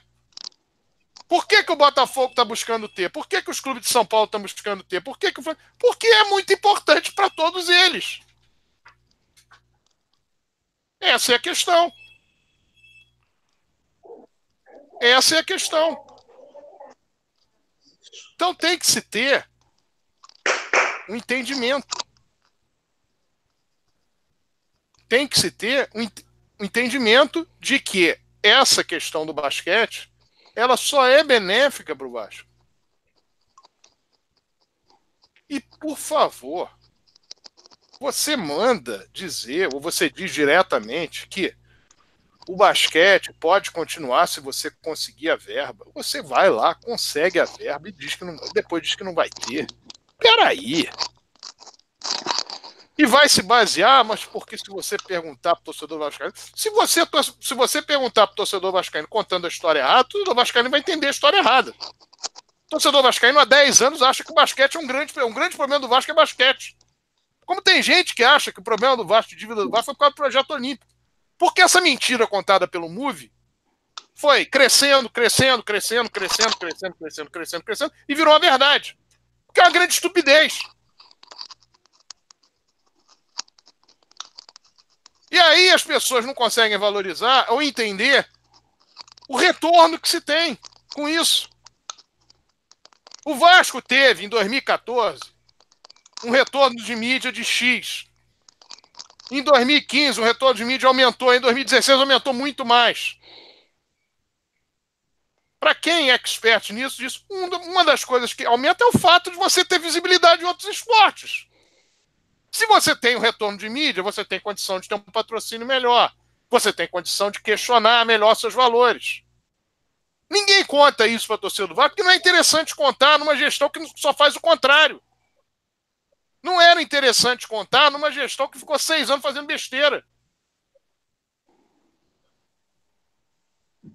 E como a história é contada de, de forma completamente errada, as pessoas entendem de forma completamente errada. Porque gênios com J contam a história errada. Então, não é possível que só o Vasco está certo e que os outros clubes estão indo na contramão do, do que o Vasco está coberto de razão. fundamentalmente o Botafogo, que deve muito mais que o Vasco. Que o Fluminense não está no basquete, mas está no vôlei. Então estão todos eles brigando pela mesma coisa, para aparecer mais. E o Vasco não. Quem tem que aparecer no Vasco são as planilhas. Esse tem que aparecer.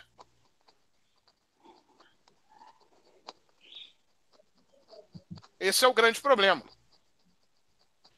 Bom, vamos falar agora sobre a questão da nossa última reunião. Nós tivemos a reunião na última quinta-feira. Todos aqui, todos que estão no programa hoje estiveram presentes nela.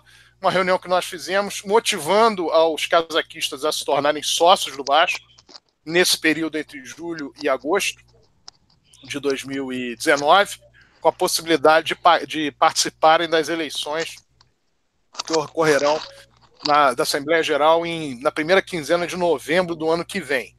Então, nós mostramos lá aqueles associados que são proponentes como é como o modelo de ficha, o que, que tem que se fazer para assinar, assinar a ficha do lado do proponente, colocar sua assinatura, colocar a matrícula, colocar embaixo na matrícula qual é a categoria de sócio, CPF embaixo, fazer com que as coisas de fato elas uh, uh, sejam feitas de forma correta e que então o associado possa, aliás, o associado não, aquele que pretende ser sócio possa ir lá no clube e resolver o problema. Nós ainda temos que pegar algumas informações do pessoal de fora do Rio, que há algumas perguntas sobre como é questionamento com relação a pagamento em boleto, com relação a pagamento em cartão, se, se, se inscreve o cartão lá e aí como é que faz o primeiro pagamento, tudo isso nós vamos durante a semana ver ainda alguns detalhes da, daquilo que se quer saber, mas o fundamental é que nós percebemos que as pessoas querem se associar, estão buscando outras pessoas ligadas também querem se associar.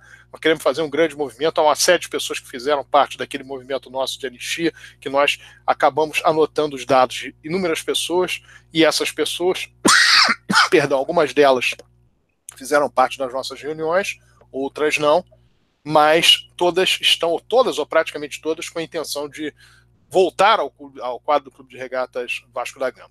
Nós já falamos aqui em outras oportunidades, voltamos a repetir que a Constituição da, do Estatuto do Vasco, em relação ao seu artigo 42, ele proporciona que as pessoas que estão devendo o Vasco, em relação àquilo que ocasionou o débito, ou seja, o Vasco tem no artigo 40 dito muito claro que você, você tem um débito, se você tiver um débito é, sucessivo que passar de três meses, ou seja, chega, chegar no quarto mês, você passa de três meses, você tem a, a, o desligamento, pode haver o desligamento. Isso bate muito no sócio geral do Vasco. E que o artigo 41 fala que você vai ter que pagar, independentemente do. do a questão do dano, você tem que pagar o valor concernente, alguma coisa em torno disso, posso até depois ler o, artigo para os senhores, e o 42 fala que você só será readmitido no quadro social se você pagar o débito decorrente daquilo, evidentemente, né, daquilo que você, por exemplo, é sócio do Vasco desde 2007, aí você ficou devendo em 2019 três, quatro, três meses, aí chegou no quarto mês, houve desligamento, você tem que pagar aquilo ali, não tem que voltar para pagar lá uma coisa que aconteceu em 2008, não faz sentido nenhum. Estatuto é muito claro nesse sentido e as pessoas precisam pensar também na hora de utilizar. E eu já disse aqui, dei o exemplo do dia 31 de maio de 2019, em que dois associados, uh, um deles da minha família, estavam com pagamento feito até o mês de fevereiro, não havia sido feito o pagamento no mês de março, no mês de abril, e eu cheguei na Secretaria do Vasco no dia 31 de maio, inclusive dia de reunião do Conselho de Média Média do Regatas Vasco da Gama, e fui lá pagar e fui impedido de pagar durante o decorrer do terceiro mês de inadimplência, o que o estatuto não permite que se faça, que a direção do Vasco faça, e o fez de maneira a descumprir o próprio estatuto. Isso foi, inclusive, tema uh, da reunião última do Conselho Deliberativo e um erro que o Vasco cometeu, como se estiver cometendo algumas, alguns erros que nós tivemos denúncias nessa reunião de, da última quinta-feira, nós também exporemos isso na ocasião uh, em que devamos fazer esse tipo de exposição no que diz respeito a outras questões, não, não possibilidade do pagamento, de se cobrar valores que não, não fazem sentido ser cobrados do, em, relação, em relação ao débito dos associados, e isso nos parece uma ação que pode ter um outro tipo de interesse por parte do Vasco. Não faz sentido nenhum No caso específico que eu dei dos dois sócios, eu não sei se foi, foram, casos, foram casos isolados, de durante o decorrer do terceiro mês o Vasco não querer receber. Não faz sentido nenhum. Nenhum. Absolutamente nenhum que não seja político. Por quê? De não querer que aqueles sócios tenham a possibilidade de pagar os seus débitos, de repente que eles desistam, no caso que eu desistisse, e que simplesmente eles saiam no quadro social porque isso vai interessar. Além do mais, porque se tratavam de sócios, como eu disse, elegíveis. Sócio, um deles, inclusive, sócio desde 2010, inclusive se associou em 2010 com N dificuldade de pagar as mensalidades, morando fora do Rio de Janeiro no período do MUF, que tem muito a ver com o período que nós estamos vivendo agora dentro do Vasco. Então, a situação é uma situação é, delicada para uma série de, associados do Vasco. Nós estamos conversando, fazendo as pessoas entenderem a importância que é participarem da, do pleito de 2019 e também fazendo, vamos fazer tudo que for possível fazer no que diz respeito a chamar o, a responsabilidade daquelas pessoas que estão sendo irresponsáveis no que diz respeito ao cumprimento do Estatuto do Vasco. E dizer fundamentalmente que é muito importante, muito importante que as pessoas venham a se associar os casaquistas, as pessoas do, do casaca que tem, as pessoas que são evidentemente correligionários nossos, toda a nossa base, todas as pessoas que hoje já são elegíveis e que nos acompanham no, no casaca. Hoje o casaca ele faz uma chapa, essa é a realidade. Se ele quiser fazer uma chapa só do casaca, ele faz uma, uma chapa. Tive a oportunidade, inclusive, de dizer isso na, na entrevista do que foi feita no, jornal Lance, que saiu hoje. O Vasco faz uma chapa, o, perdão, o casaca faz uma chapa é, só com o número de elegíveis que são ligados ao casaca. Então a questão nossa não é que nós vamos fazer uma chapa, a questão é mostrar que nós temos uma força e que as pessoas que fazem parte disso, elas podem ter outras pessoas ligadas a elas que se, se tornem sócios e que lá daqui a cinco anos também possam ser elegíveis, que isso só vai fazer com que cresça, esse movimento cresça cada vez mais em benefício do Clube de Regatas Vasco da Gama, num todo, porque é ele que recebe o dinheiro, ele que recebe a verba, e também por parte da nossa conduta, da nossa forma, da nossa concepção em termos de Clube de Regatas Vasco da Gama. Então, tudo isso é importante e a reunião foi muito boa nesse sentido. O Eduardo Maganha falou nela, o Rafael Furtado falou nela, o Dinel Santana falou nela, enfim. Algumas pessoas, várias pessoas se manifestaram, perdão, na própria reunião, tiraram as suas dúvidas e fundamentalmente se viu que as pessoas estão engajadas no projeto para que nós consigamos ir para a eleição de 2020. A probabilidade muito grande de nós apoiarmos um candidato que esteve na gestão do presidente Eurico Miranda, evidentemente até o fim e absolutamente fidelizado à, própria gestão, e que seja essa pessoa que vá uh, seguir com seguir com o nosso voto, seguir com o nosso apoio nas eleições do ano que vem. Essa é a nossa intenção, as pessoas entenderam e felizmente nós estamos coadunados, nós estamos ligados e também buscando uma unificação para que nós tenhamos uma pacificação do Vasco. O melhor candidato deve vencer, o melhor projeto deve vencer e nós todos temos que dar apoio a isso, porque o Vasco precisa de fato de um triênio subsequente a esse muito melhor do que esse, porque o que nós estamos vivendo de 2018 para cá fundamentalmente após a, não só a entrada do, do presidente Alexandre Campelo, que era aquele primeiro momento, se fizesse como tinha que fazer, ou seja, tivesse, mantivesse todo o apoio que tinha, provavelmente essa gestão teria andado, não pelos planilhados, mas pelas pessoas que conhecem Vasco que teriam ajudado para que essa gestão andasse.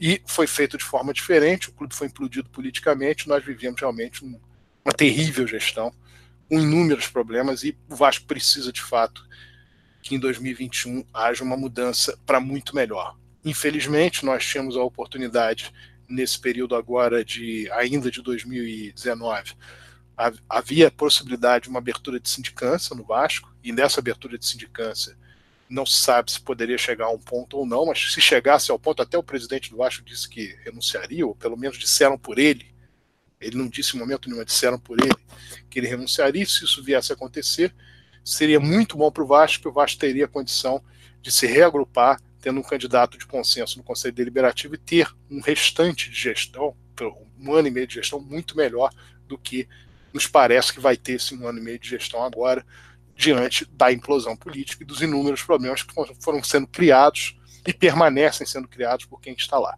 Então, essa situação para 2021 deve melhorar muito e nós devemos ter isso conosco.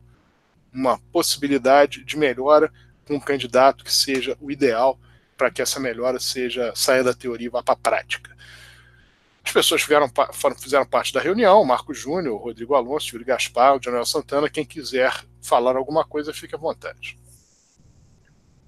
Não sei, só queria lembrar um depoimento que teve lá de um sócio, um sócio proprietário que estava inadimplente. Ele disse que foi ao Vasco e se interessou em, em se associar na categoria de sócio geral.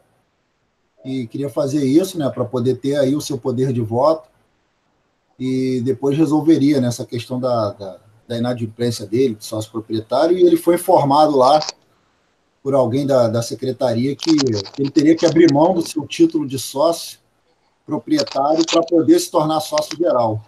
E aí você até falou lá na reunião que isso é uma inverdade, que isso não procede, que ele não precisa abrir mão do seu título de sócio proprietário para poder se tornar sócio geral e ter aí a, o poder de voto na próxima eleição. Então, a gente tem que ficar bem atento aí também. O pessoal quiser entrar em contato com o Casaca para tirar dúvidas lá, foram várias dúvidas foram tiradas, inclusive essa foi uma delas. É, que entre em contato porque realmente está acontecendo isso. Eles estão querendo evitar que os sócios que estão inadimplentes ou que novos sócios se associem. Então, estão botando empecilhos aí é, nessa situação. Fora isso, é, parabenizar mais uma vez a todos aí, que foi uma reunião ali numa quinta-feira à noite, a gente teve mais de 60 pessoas presentes, a sala estava lotada. Fala aí, Marcos. Então, Alonso, é, nesse encaixe aí teve outro sócio, nosso Celso, né? É, teve até uma situação inusitada que deu, um, deu uma. A gente deu até umas gargalhadas lá no, na, no, na reunião. Foi quando ele falou que ele foi determinado mês, foi em março, que ele foi tentar é, é reativar a situação dele no clube, no, no, no quadro de sócio, ele foi e levou o cartão. Aí chegando lá na secretaria, falaram, o cartão não serve não, só serve dinheiro e tudo mais. Beleza, ele foi, acertou com o cartão.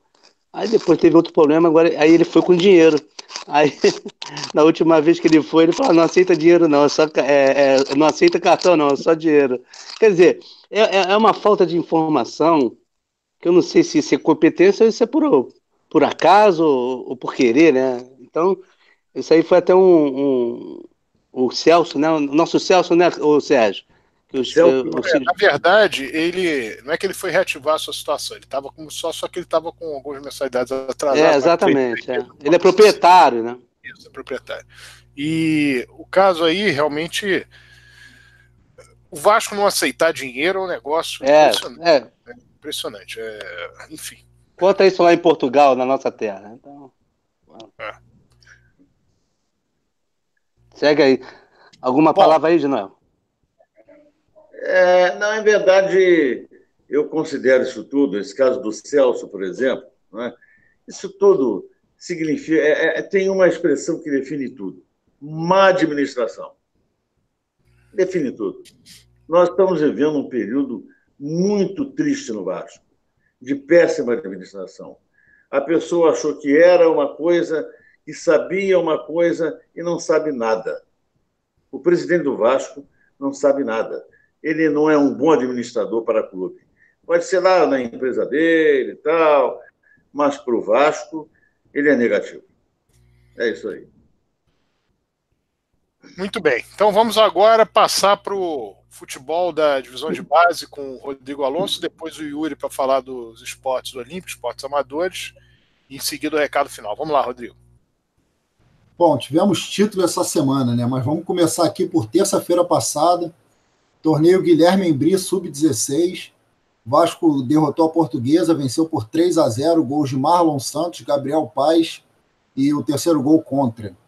Na quarta-feira, Taça Guanabara Sub-14, semifinal, o Vasco derrotou o Urubu, venceu por 2 a 0, gols de Gabriel Silva e Renan. Ainda na quarta-feira, Brasileiro Sub-20, o Vasco empatou em 1 a 1 com o Botafogo. O gol do Vasco foi do Lineker. Na quinta-feira, Sub-20, torneio OPG, o Vasco empatou em 1 a 1 com o Serra Macaense, gol de Caio Lopes. Como havia vencido o jogo anterior por 2 a 0, se classificou para a fase seguinte. E o título que eu me, que eu me referi no sábado, é, final da Taça Guanabara Sub-14, o Vasco enfrentou o Fluminense, empatou no tempo normal em 0 a 0 e foi, foi vencedor nos pênaltis por 5 a 4 Então, parabéns à garotada do Sub-14, campeã da Taça Guanabara.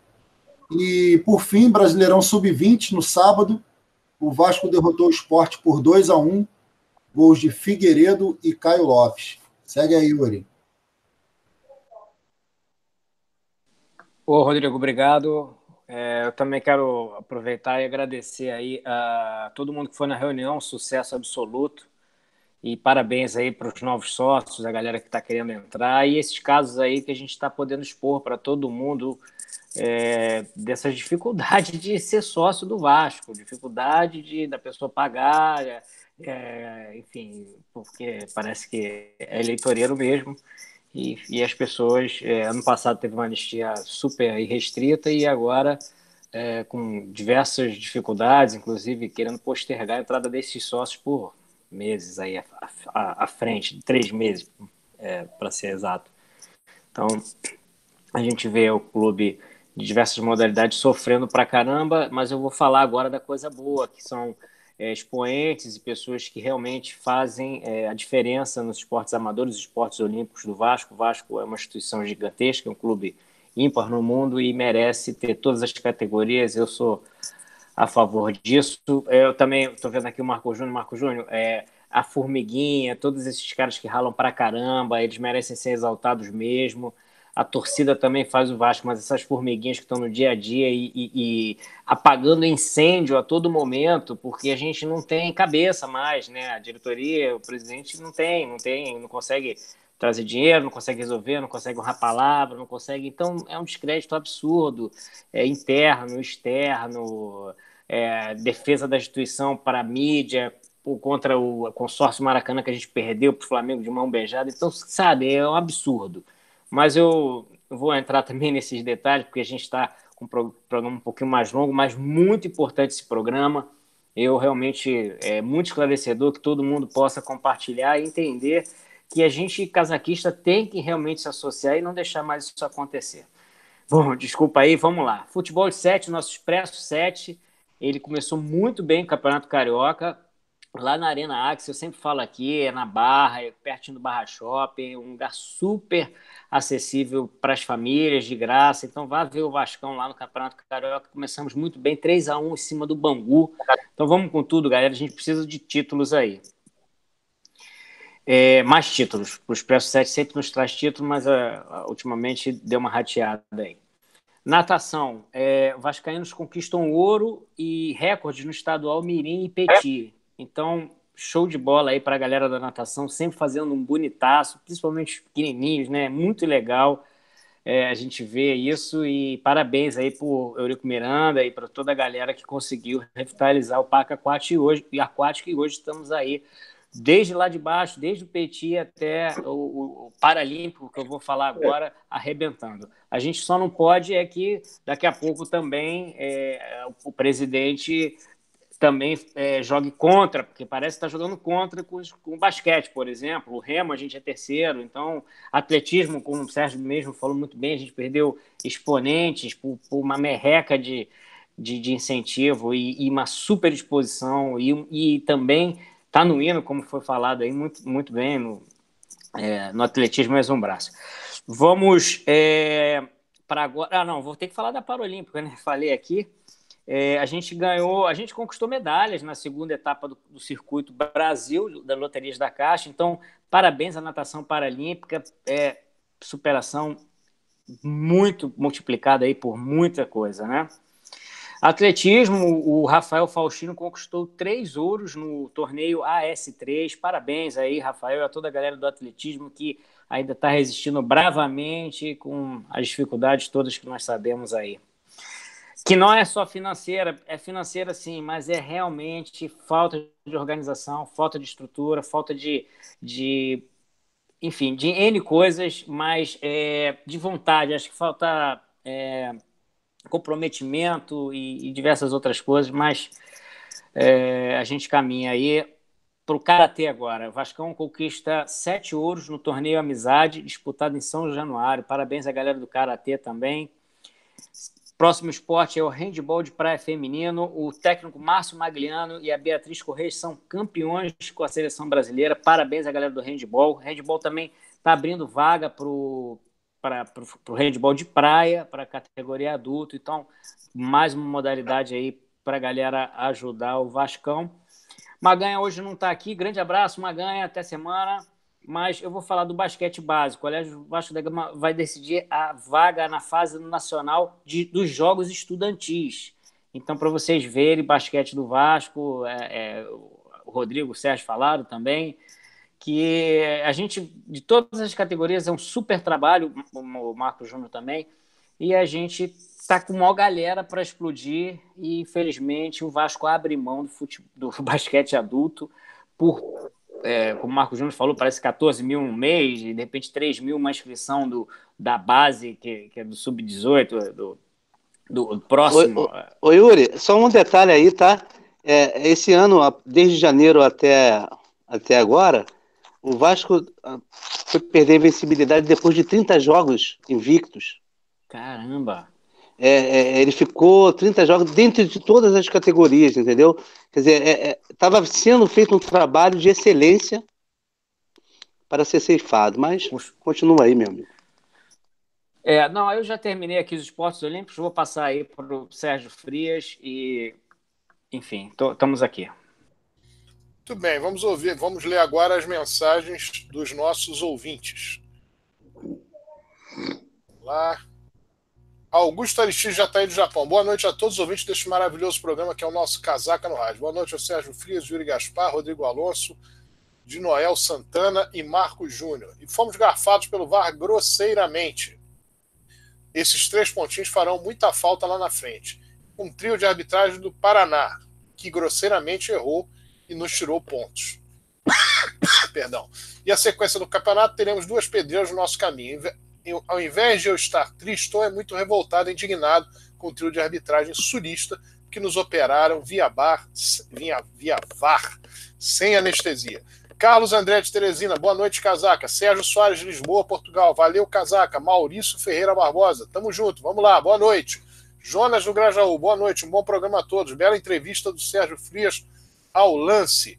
Jordan Costa, o Jordan Costa, que seja Jordão. Saudações Vascaínas. Depois da entrevista no lance, o bosta do Edilson Silva, apresentador do Donos da Bola, deu xilique criticando. Engraçado que quando era desempregado, puxava o saco do Eurico. É fogo. Fabiano da Cunha Moraes Silva, boa noite. Saudações com os Maltina. Casaca neles, contra tudo e contra todos. Luiz Manuel Fernandes, presidente 2020. Bela entrevista do Sérgio ao lance. Giancarlo da Cunha, Sérgio, todos os casaquistas, boa noite. Aliás, eu sou favorável à volta do mata-mata, como era antigamente. Eu não gosto de pontos corridos. Yuri Menezes, o VAR, desde que foi implementado, vem servindo para respaldar a sacanagem da arbitragem brasileira. Mais uma vez, o VAR sai prejudicado de uma partida no Campeonato Nacional. A atual diretoria do clube precisa tomar providências enérgicas para que o time não seja mais lesado dentro de campo pela arbitragem no decorrer do campeonato. Fábio Alves Magalhães, boa noite a todos os casaquistas. Germane, valeu, casaca. Outra do Jordan Costa, Sérgio Frias, futuro presidente do Vascão, casaca no lombo deles. Antônio José, obrigado, meu caro Jordan Costa. Antônio José, boa noite, casaca. De novo, esgarfaram cinicamente. E Biporã, do Paraná, é o, é o local de onde fala o Cristiano Ferreira. Amigos, não vamos perder tempo e dinheiro com isso. Não teremos sucesso nessa demanda contra o Grêmio, infelizmente. Também acho que não teremos sucesso. Acredito que a direção do Vasco tenha feito isso para chamar atenção para que não haja novos prejuízos contra o Vasco e lances interpretativos ou coisa que o valha. Maurício Ferreira, boa noite. Casaca, Vasco, Eurico vive. Vejam o presidente da comissão de arbitragem, o Gaciba, que também trabalhou na Globo como comentarista. É muito estranho tudo isso. A Globo, dessas emissoras, é a única que tem três afros para comentar. arbitragem, onde manipula as informações. O goleiro do Flamengo pegou a bola com a mão fora da área, sendo o último homem. Por que o VAR não chamou o soprador de apito para ver Perdão mais uma vez a todos os ouvintes. Mas não, deixou seguir. Contra o Vasco, eu duvido que deixariam seguir. Requisito para árbitros aposentados em trabalhar na Globo. Nunca errar contra o Flamengo e Corinthians. Sandro Mirahit, Paulo Sérgio Oliveira, Salvo e Gaciba. Gaciba ganhou a comissão. Fernando Fernandes, o problema é que o VAR é um recurso muito caro e por isso aumentaram suas atribuições para justificar o pagamento desse custo. Perdemos três pontos importantíssimos. Uma vergonha. Curto bate-papo ao vivo. Não se esqueça de proteger sua privacidade seguindo nossas diretrizes da comunidade. Sérgio Henrique, não sei o que, que apareceu isso aqui, mas tudo bem.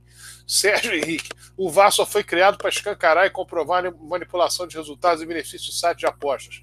Futebol brasileiro caso de Polícia Federal e CPI. Simples assim. Eduardo Maganha, Campelo praticou estelionato eleitoral contra os esportes amadores do Vasco. Sem dúvida, levando em consideração aquilo que eu li há pouco sobre a proposta, no caso, quando era candidato à presidência do Vasco, candidato a vencer a chapa dele, vencer as eleições, lembrando que depois ele brigou com a própria chapa. João Paulo de Oliveira, boa noite, saudações para os Maltinas, casaca neles, vamos para cima. Uh, Fábio Alves Magalhães, casaca, maior grupo político da história do Vasco. Vasco com casaca estará seguro, Vasco com casaca estará guardado, Vasco com casaca será combatente contra as atrocidades da mídia, da CBF, arbitragem, Globo, etc outra do João Paulo de Oliveira, além de maior, o melhor e único que irá recolocar a locomotiva nos trilhos da vitória, títulos iguais. Grande Sérgio, é isso aí. Amo o Vasco e quero no Vasco quem ame o Vasco. Obrigado pela mensagem, João Paulo. Luiz Oliveira, casaca. Igor Dias, salve, valeu. Luiz Oliveira, outra mensagem dele, Vascaínos de todo mundo. Univos, Eurico sempre, casaca. Maurício Ferreira, esse processo de destruição do basquete começou com o Banana. Vamos então ao recado final dos nossos comentaristas, iniciando pelo de Noel Santana. Primeiro e único. Ô, Sérgio, eu, eu quero aproveitar aqui a oportunidade para falar a respeito de um, de um amigo meu, amigo desde 10 anos, 12 anos de idade, talvez um pouco menos, no próprio Vasco, Olívio. O Olívio tinha, inclusive, o apelido de Friaça na época do Vasco, porque ele tinha uma semelhança com aquele craque do futebol. É, eu quero citar o Olívio, porque, além de ser um vascaíno é, da melhor qualidade, o Olívio foi um dos fundadores do futebol de salão do Vasco como jogador. É? Ele foi, participou da primeira equipe de futebol de salão do Vasco, inclusive ganhou, jogando futebol de campo, é, vários títulos pelo Vasco. Infelizmente, há duas semanas atrás, o Olívio foi-se embora. Eu não podia deixar de falar aqui no Casaca, nesse ambiente vascaíno, do Olívio, porque exatamente pela dedicação que ele teve ao longo da vida pelo Vasco e tanto que ele deu tantas alegrias e títulos, ainda naquelas categorias menores, lá de infanto, infantil, infanto-juvenil. Mas, é, mudando de assunto, é, citar aqui uma coisa que ninguém, nós não, não abordamos hoje, mas que eu, lamentavelmente, vou abordar. Eu não gosto muito de falar, no, tenho, não vou falar o nome, mas tem um cidadão, entende, que quer dar um título de benemerência ao Roberto Dinamite. O Roberto foi um jogador, um bom jogador, mas ele não merece título nenhum do Vasco, porque o que ele fez, a, a destruição que ele causou ao Vasco, e nós estamos vivendo isso até agora, né, a, a, a maledicência que ele causou ao Vasco, né, ao fazer um movimento contrário ao Eurico, e causou um clima todo né, de, de terror contra a instituição Clube de Regatas do Vasco da Gama. Então, eu não vou falar o nome desse sujeito, porque ele quer aparecer. Ele quer um factoide para aparecer, para dizer que, não, porque eu fiz, mas ele, em verdade, no meu entendimento, é um belo papagaio, é um irresponsável, que querer dar um título de benemerência a quem tanto mal causou ao clube e não soube ser ídolo. Eu, sinceramente, é uma coisa lamentável. Eurico vive.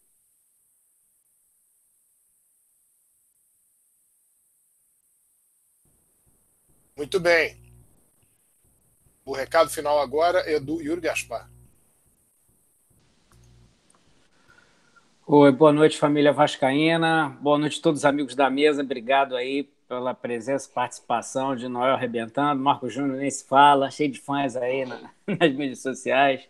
Abração, Rodrigo, Sérgio, Eduardo Maganha, que não está aqui, Rafael Furtado, todos os casaquistas. Programa espetacular. Pô, valeu muito a pena ficar até essa hora com vocês. Espero que a nossa mensagem seja reverberada para o mundo afora, porque é, realmente o, o que falam e o que estão fazendo com o Vasco é um absurdo, a gente não pode deixar isso. Precisamos ganhar sábado, 11 horas da manhã, contra o Fluminense, nosso freguês. Mas a gente precisa que os jogadores se empenhem, que a diretoria dê suporte e que tudo dê certo. A torcida com certeza vai fazer o seu papel, lotando o caldeirão, fazendo uma belíssima festa, que seja sempre em paz e harmonia com todo mundo, que a gente não perca mandos de campo nunca, mandos de campo nunca, e, e que, enfim, a gente traga esses três pontos, que o roubo não aconteça mais, a gente torce aí, porque até com VAR, com auxílio da tecnologia, vão, volta um lance lá atrás para uma falta que muitos dizem que não, eu acho que não foi falta, foi um contato e tem vários desses que não, contatos que não são marcados, então não poderia ter invalidado o gol do Vasco, consequentemente nos prejudicou três pontos importantíssimos na casa do adversário. O Grêmio mesmo desfalcado é um, é um adversário que a gente tem que bater e enfim, vamos torcer com tudo para sábado. Espero todos vocês aqui na segunda-feira de novo. Casaca, live do Casaca ao vivo, Casaca no rádio, programa 800 e tanto. 19 anos de programa, de, de, de grupo, de, de luta em defesa do Vasco e uma reunião espetacular na quinta-feira à noite, sala lotada, grandes vascaínos dando apoio e, e também relatando a dificuldade que está sendo de, de entrar para sócio do Vasco, e o Vasco precisando de tanto dinheiro, abrindo mão de diversas coisas que são históricas, como basquete, e, enfim, outras coisas mais. Um abraço a todos, obrigado Sérgio Frias, e parabéns pela entrevista sensacional no lance, tanto no impresso quanto no digital. Também tivemos já é, é, notas é, e comentários no, no, no Globoesporte.com, então é isso aí, obrigado aí por tudo e, e vamos juntos aí. Muito bem. Recado final agora do Marcos Júnior. Pô, legal, Sérgio. É, muito obrigado por mais uma participação aí no Casaca. Essa referência aí do Di Noel é sempre um cara que eu sempre fui um cara fã, né? Tempo da rádio, meu avô acompanhava, enfim. Junel, tua história é fantástica. E o meu recado hoje, eu não, já tinha que falar tem que falar, as críticas. E o meu recado hoje vai ser mais uma Marcos coisa Júnior, leve. Oi. Marcos Júnior, meu avô acompanhava é dose, hein? Você falar que teu pai acompanhava, meu avô acompanhava é dose. É que meu pai fez filho cedo, cara. é. Mas, Joel, não esquenta não, pô. Essa é uma luz. Enfim. É, é, o recado final aqui, cara, vai ser pro Cadu, Eduardo, Carlos Eduardo, grande casaquista, sócio está tá desde não sei quando. Ó, tá fazendo falta, hein, rapá? Você tá fazendo falta, tá abandonando a gente. Você é um cara querido pela gente. Um abraço também pro DJ. É um, é um garoto que vai casar agora. Só lamento, mas. Vai, vai ver a tua realidade agora, meu filho. Conta de luz, água, caraca, a mulher chorando. Pá. Entendeu? Um abraço especial pro Leandro, também casaquista, que tem o filho dele lá no, no basquete do Vasco. Leandro, tudo vai dar certo, meu amigo. Olha só, só não tem jeito para morte, compadre. Tudo vai dar certo. Um abraço também pro Ferreira. Ferreira, o teu primo pediu Wi-Fi lá no Maracanã, mas o Move tá prometendo Wi-Fi em São Januário, hein? Você vai ter. Você sabe que é teu primo, né? Começa com a letra D. Enfim, um abraço também pro, pro, pro Marcelo Borgado, pro Cleito lá de Santa Catarina. Enfim, o Boechat, São Paulo, está passando uma situação aí. Nosso Boechat, casaquista de raiz, está passando uma situação meia, meia delicada. E um abraço para você, Yuri, de Noel, Alonso, que é um cara que é meu, sou ídolo, sou fã desse cara aí, rapaz. Furtado, nosso Brad Pitt da colina. Tem mais quem, né? É, Yuri, tem um Cláudio também, nosso lá, né? Cláudio. Tem uma porção de gente, casaquista, gente boa, gente da maior qualidade, pessoas do bem. Pessoas do bem. E outra coisa, casaca tem coerência. Mantenha a coerência. A gente vai errar, cara. Casaca já errou, vai errar de novo, mas a gente mantém a coerência. Meu boa noite especial para vocês aí. Um abraço. Bom, o caso Eduardo citado aí pelo Marco José é o caso Eduardo da Silva Oliveira, casaquista e sócio do Vasco desde 2013, entrou na nossa campanha em 2013. E as pessoas que o, que o nosso Marco Júnior está dizendo, não, tô, os problemas já estão resolvidos, né? Porque senão o Marco Júnior fala, mas fulano está com problema, o outro também numa situação delicada, o outro. Falando não, mas tá tudo mesmo, pai. Todo mundo tem problema. Aí os caras ligam e falei, calma. É, o Carlos Eduardo, ele só tem problema, ele arranjou uma novinha aí, ele não quer saber de outra coisa, não. Mas... Tá bom. Vamos lá, agora o recado final do Rodrigo Alonso. Posso fazer uma pequena observação? Bom, boa noite a todos aí, valeu, Marcão, sou teu fã também. Abraço aí de Noel, Yuri, Serjão. É, rapaz, acabei de ser alertado aqui pelo Alexandre Ferreira, meu vizinho aqui de São Cristóvão. Vocês deem uma olhada lá na notícia de 6h41 no Net Vasco. Vasco protocola no STJD pedido de impugnação da partida contra o Grêmio. Aí vocês dão uma olhada lá no final do documento. Os caras não são capazes nem de escrever o nome do clube certo. Eles colocaram Clube de Regatas Vaso da Gama. Boa noite. Ô, Sérgio. Deixo aqui um beijo a Dona Helena de Niterói, um beijo à minha irmã Claudelena, um abraço ao seu juvenil. Boa noite, Rio. Boa noite, Brasil.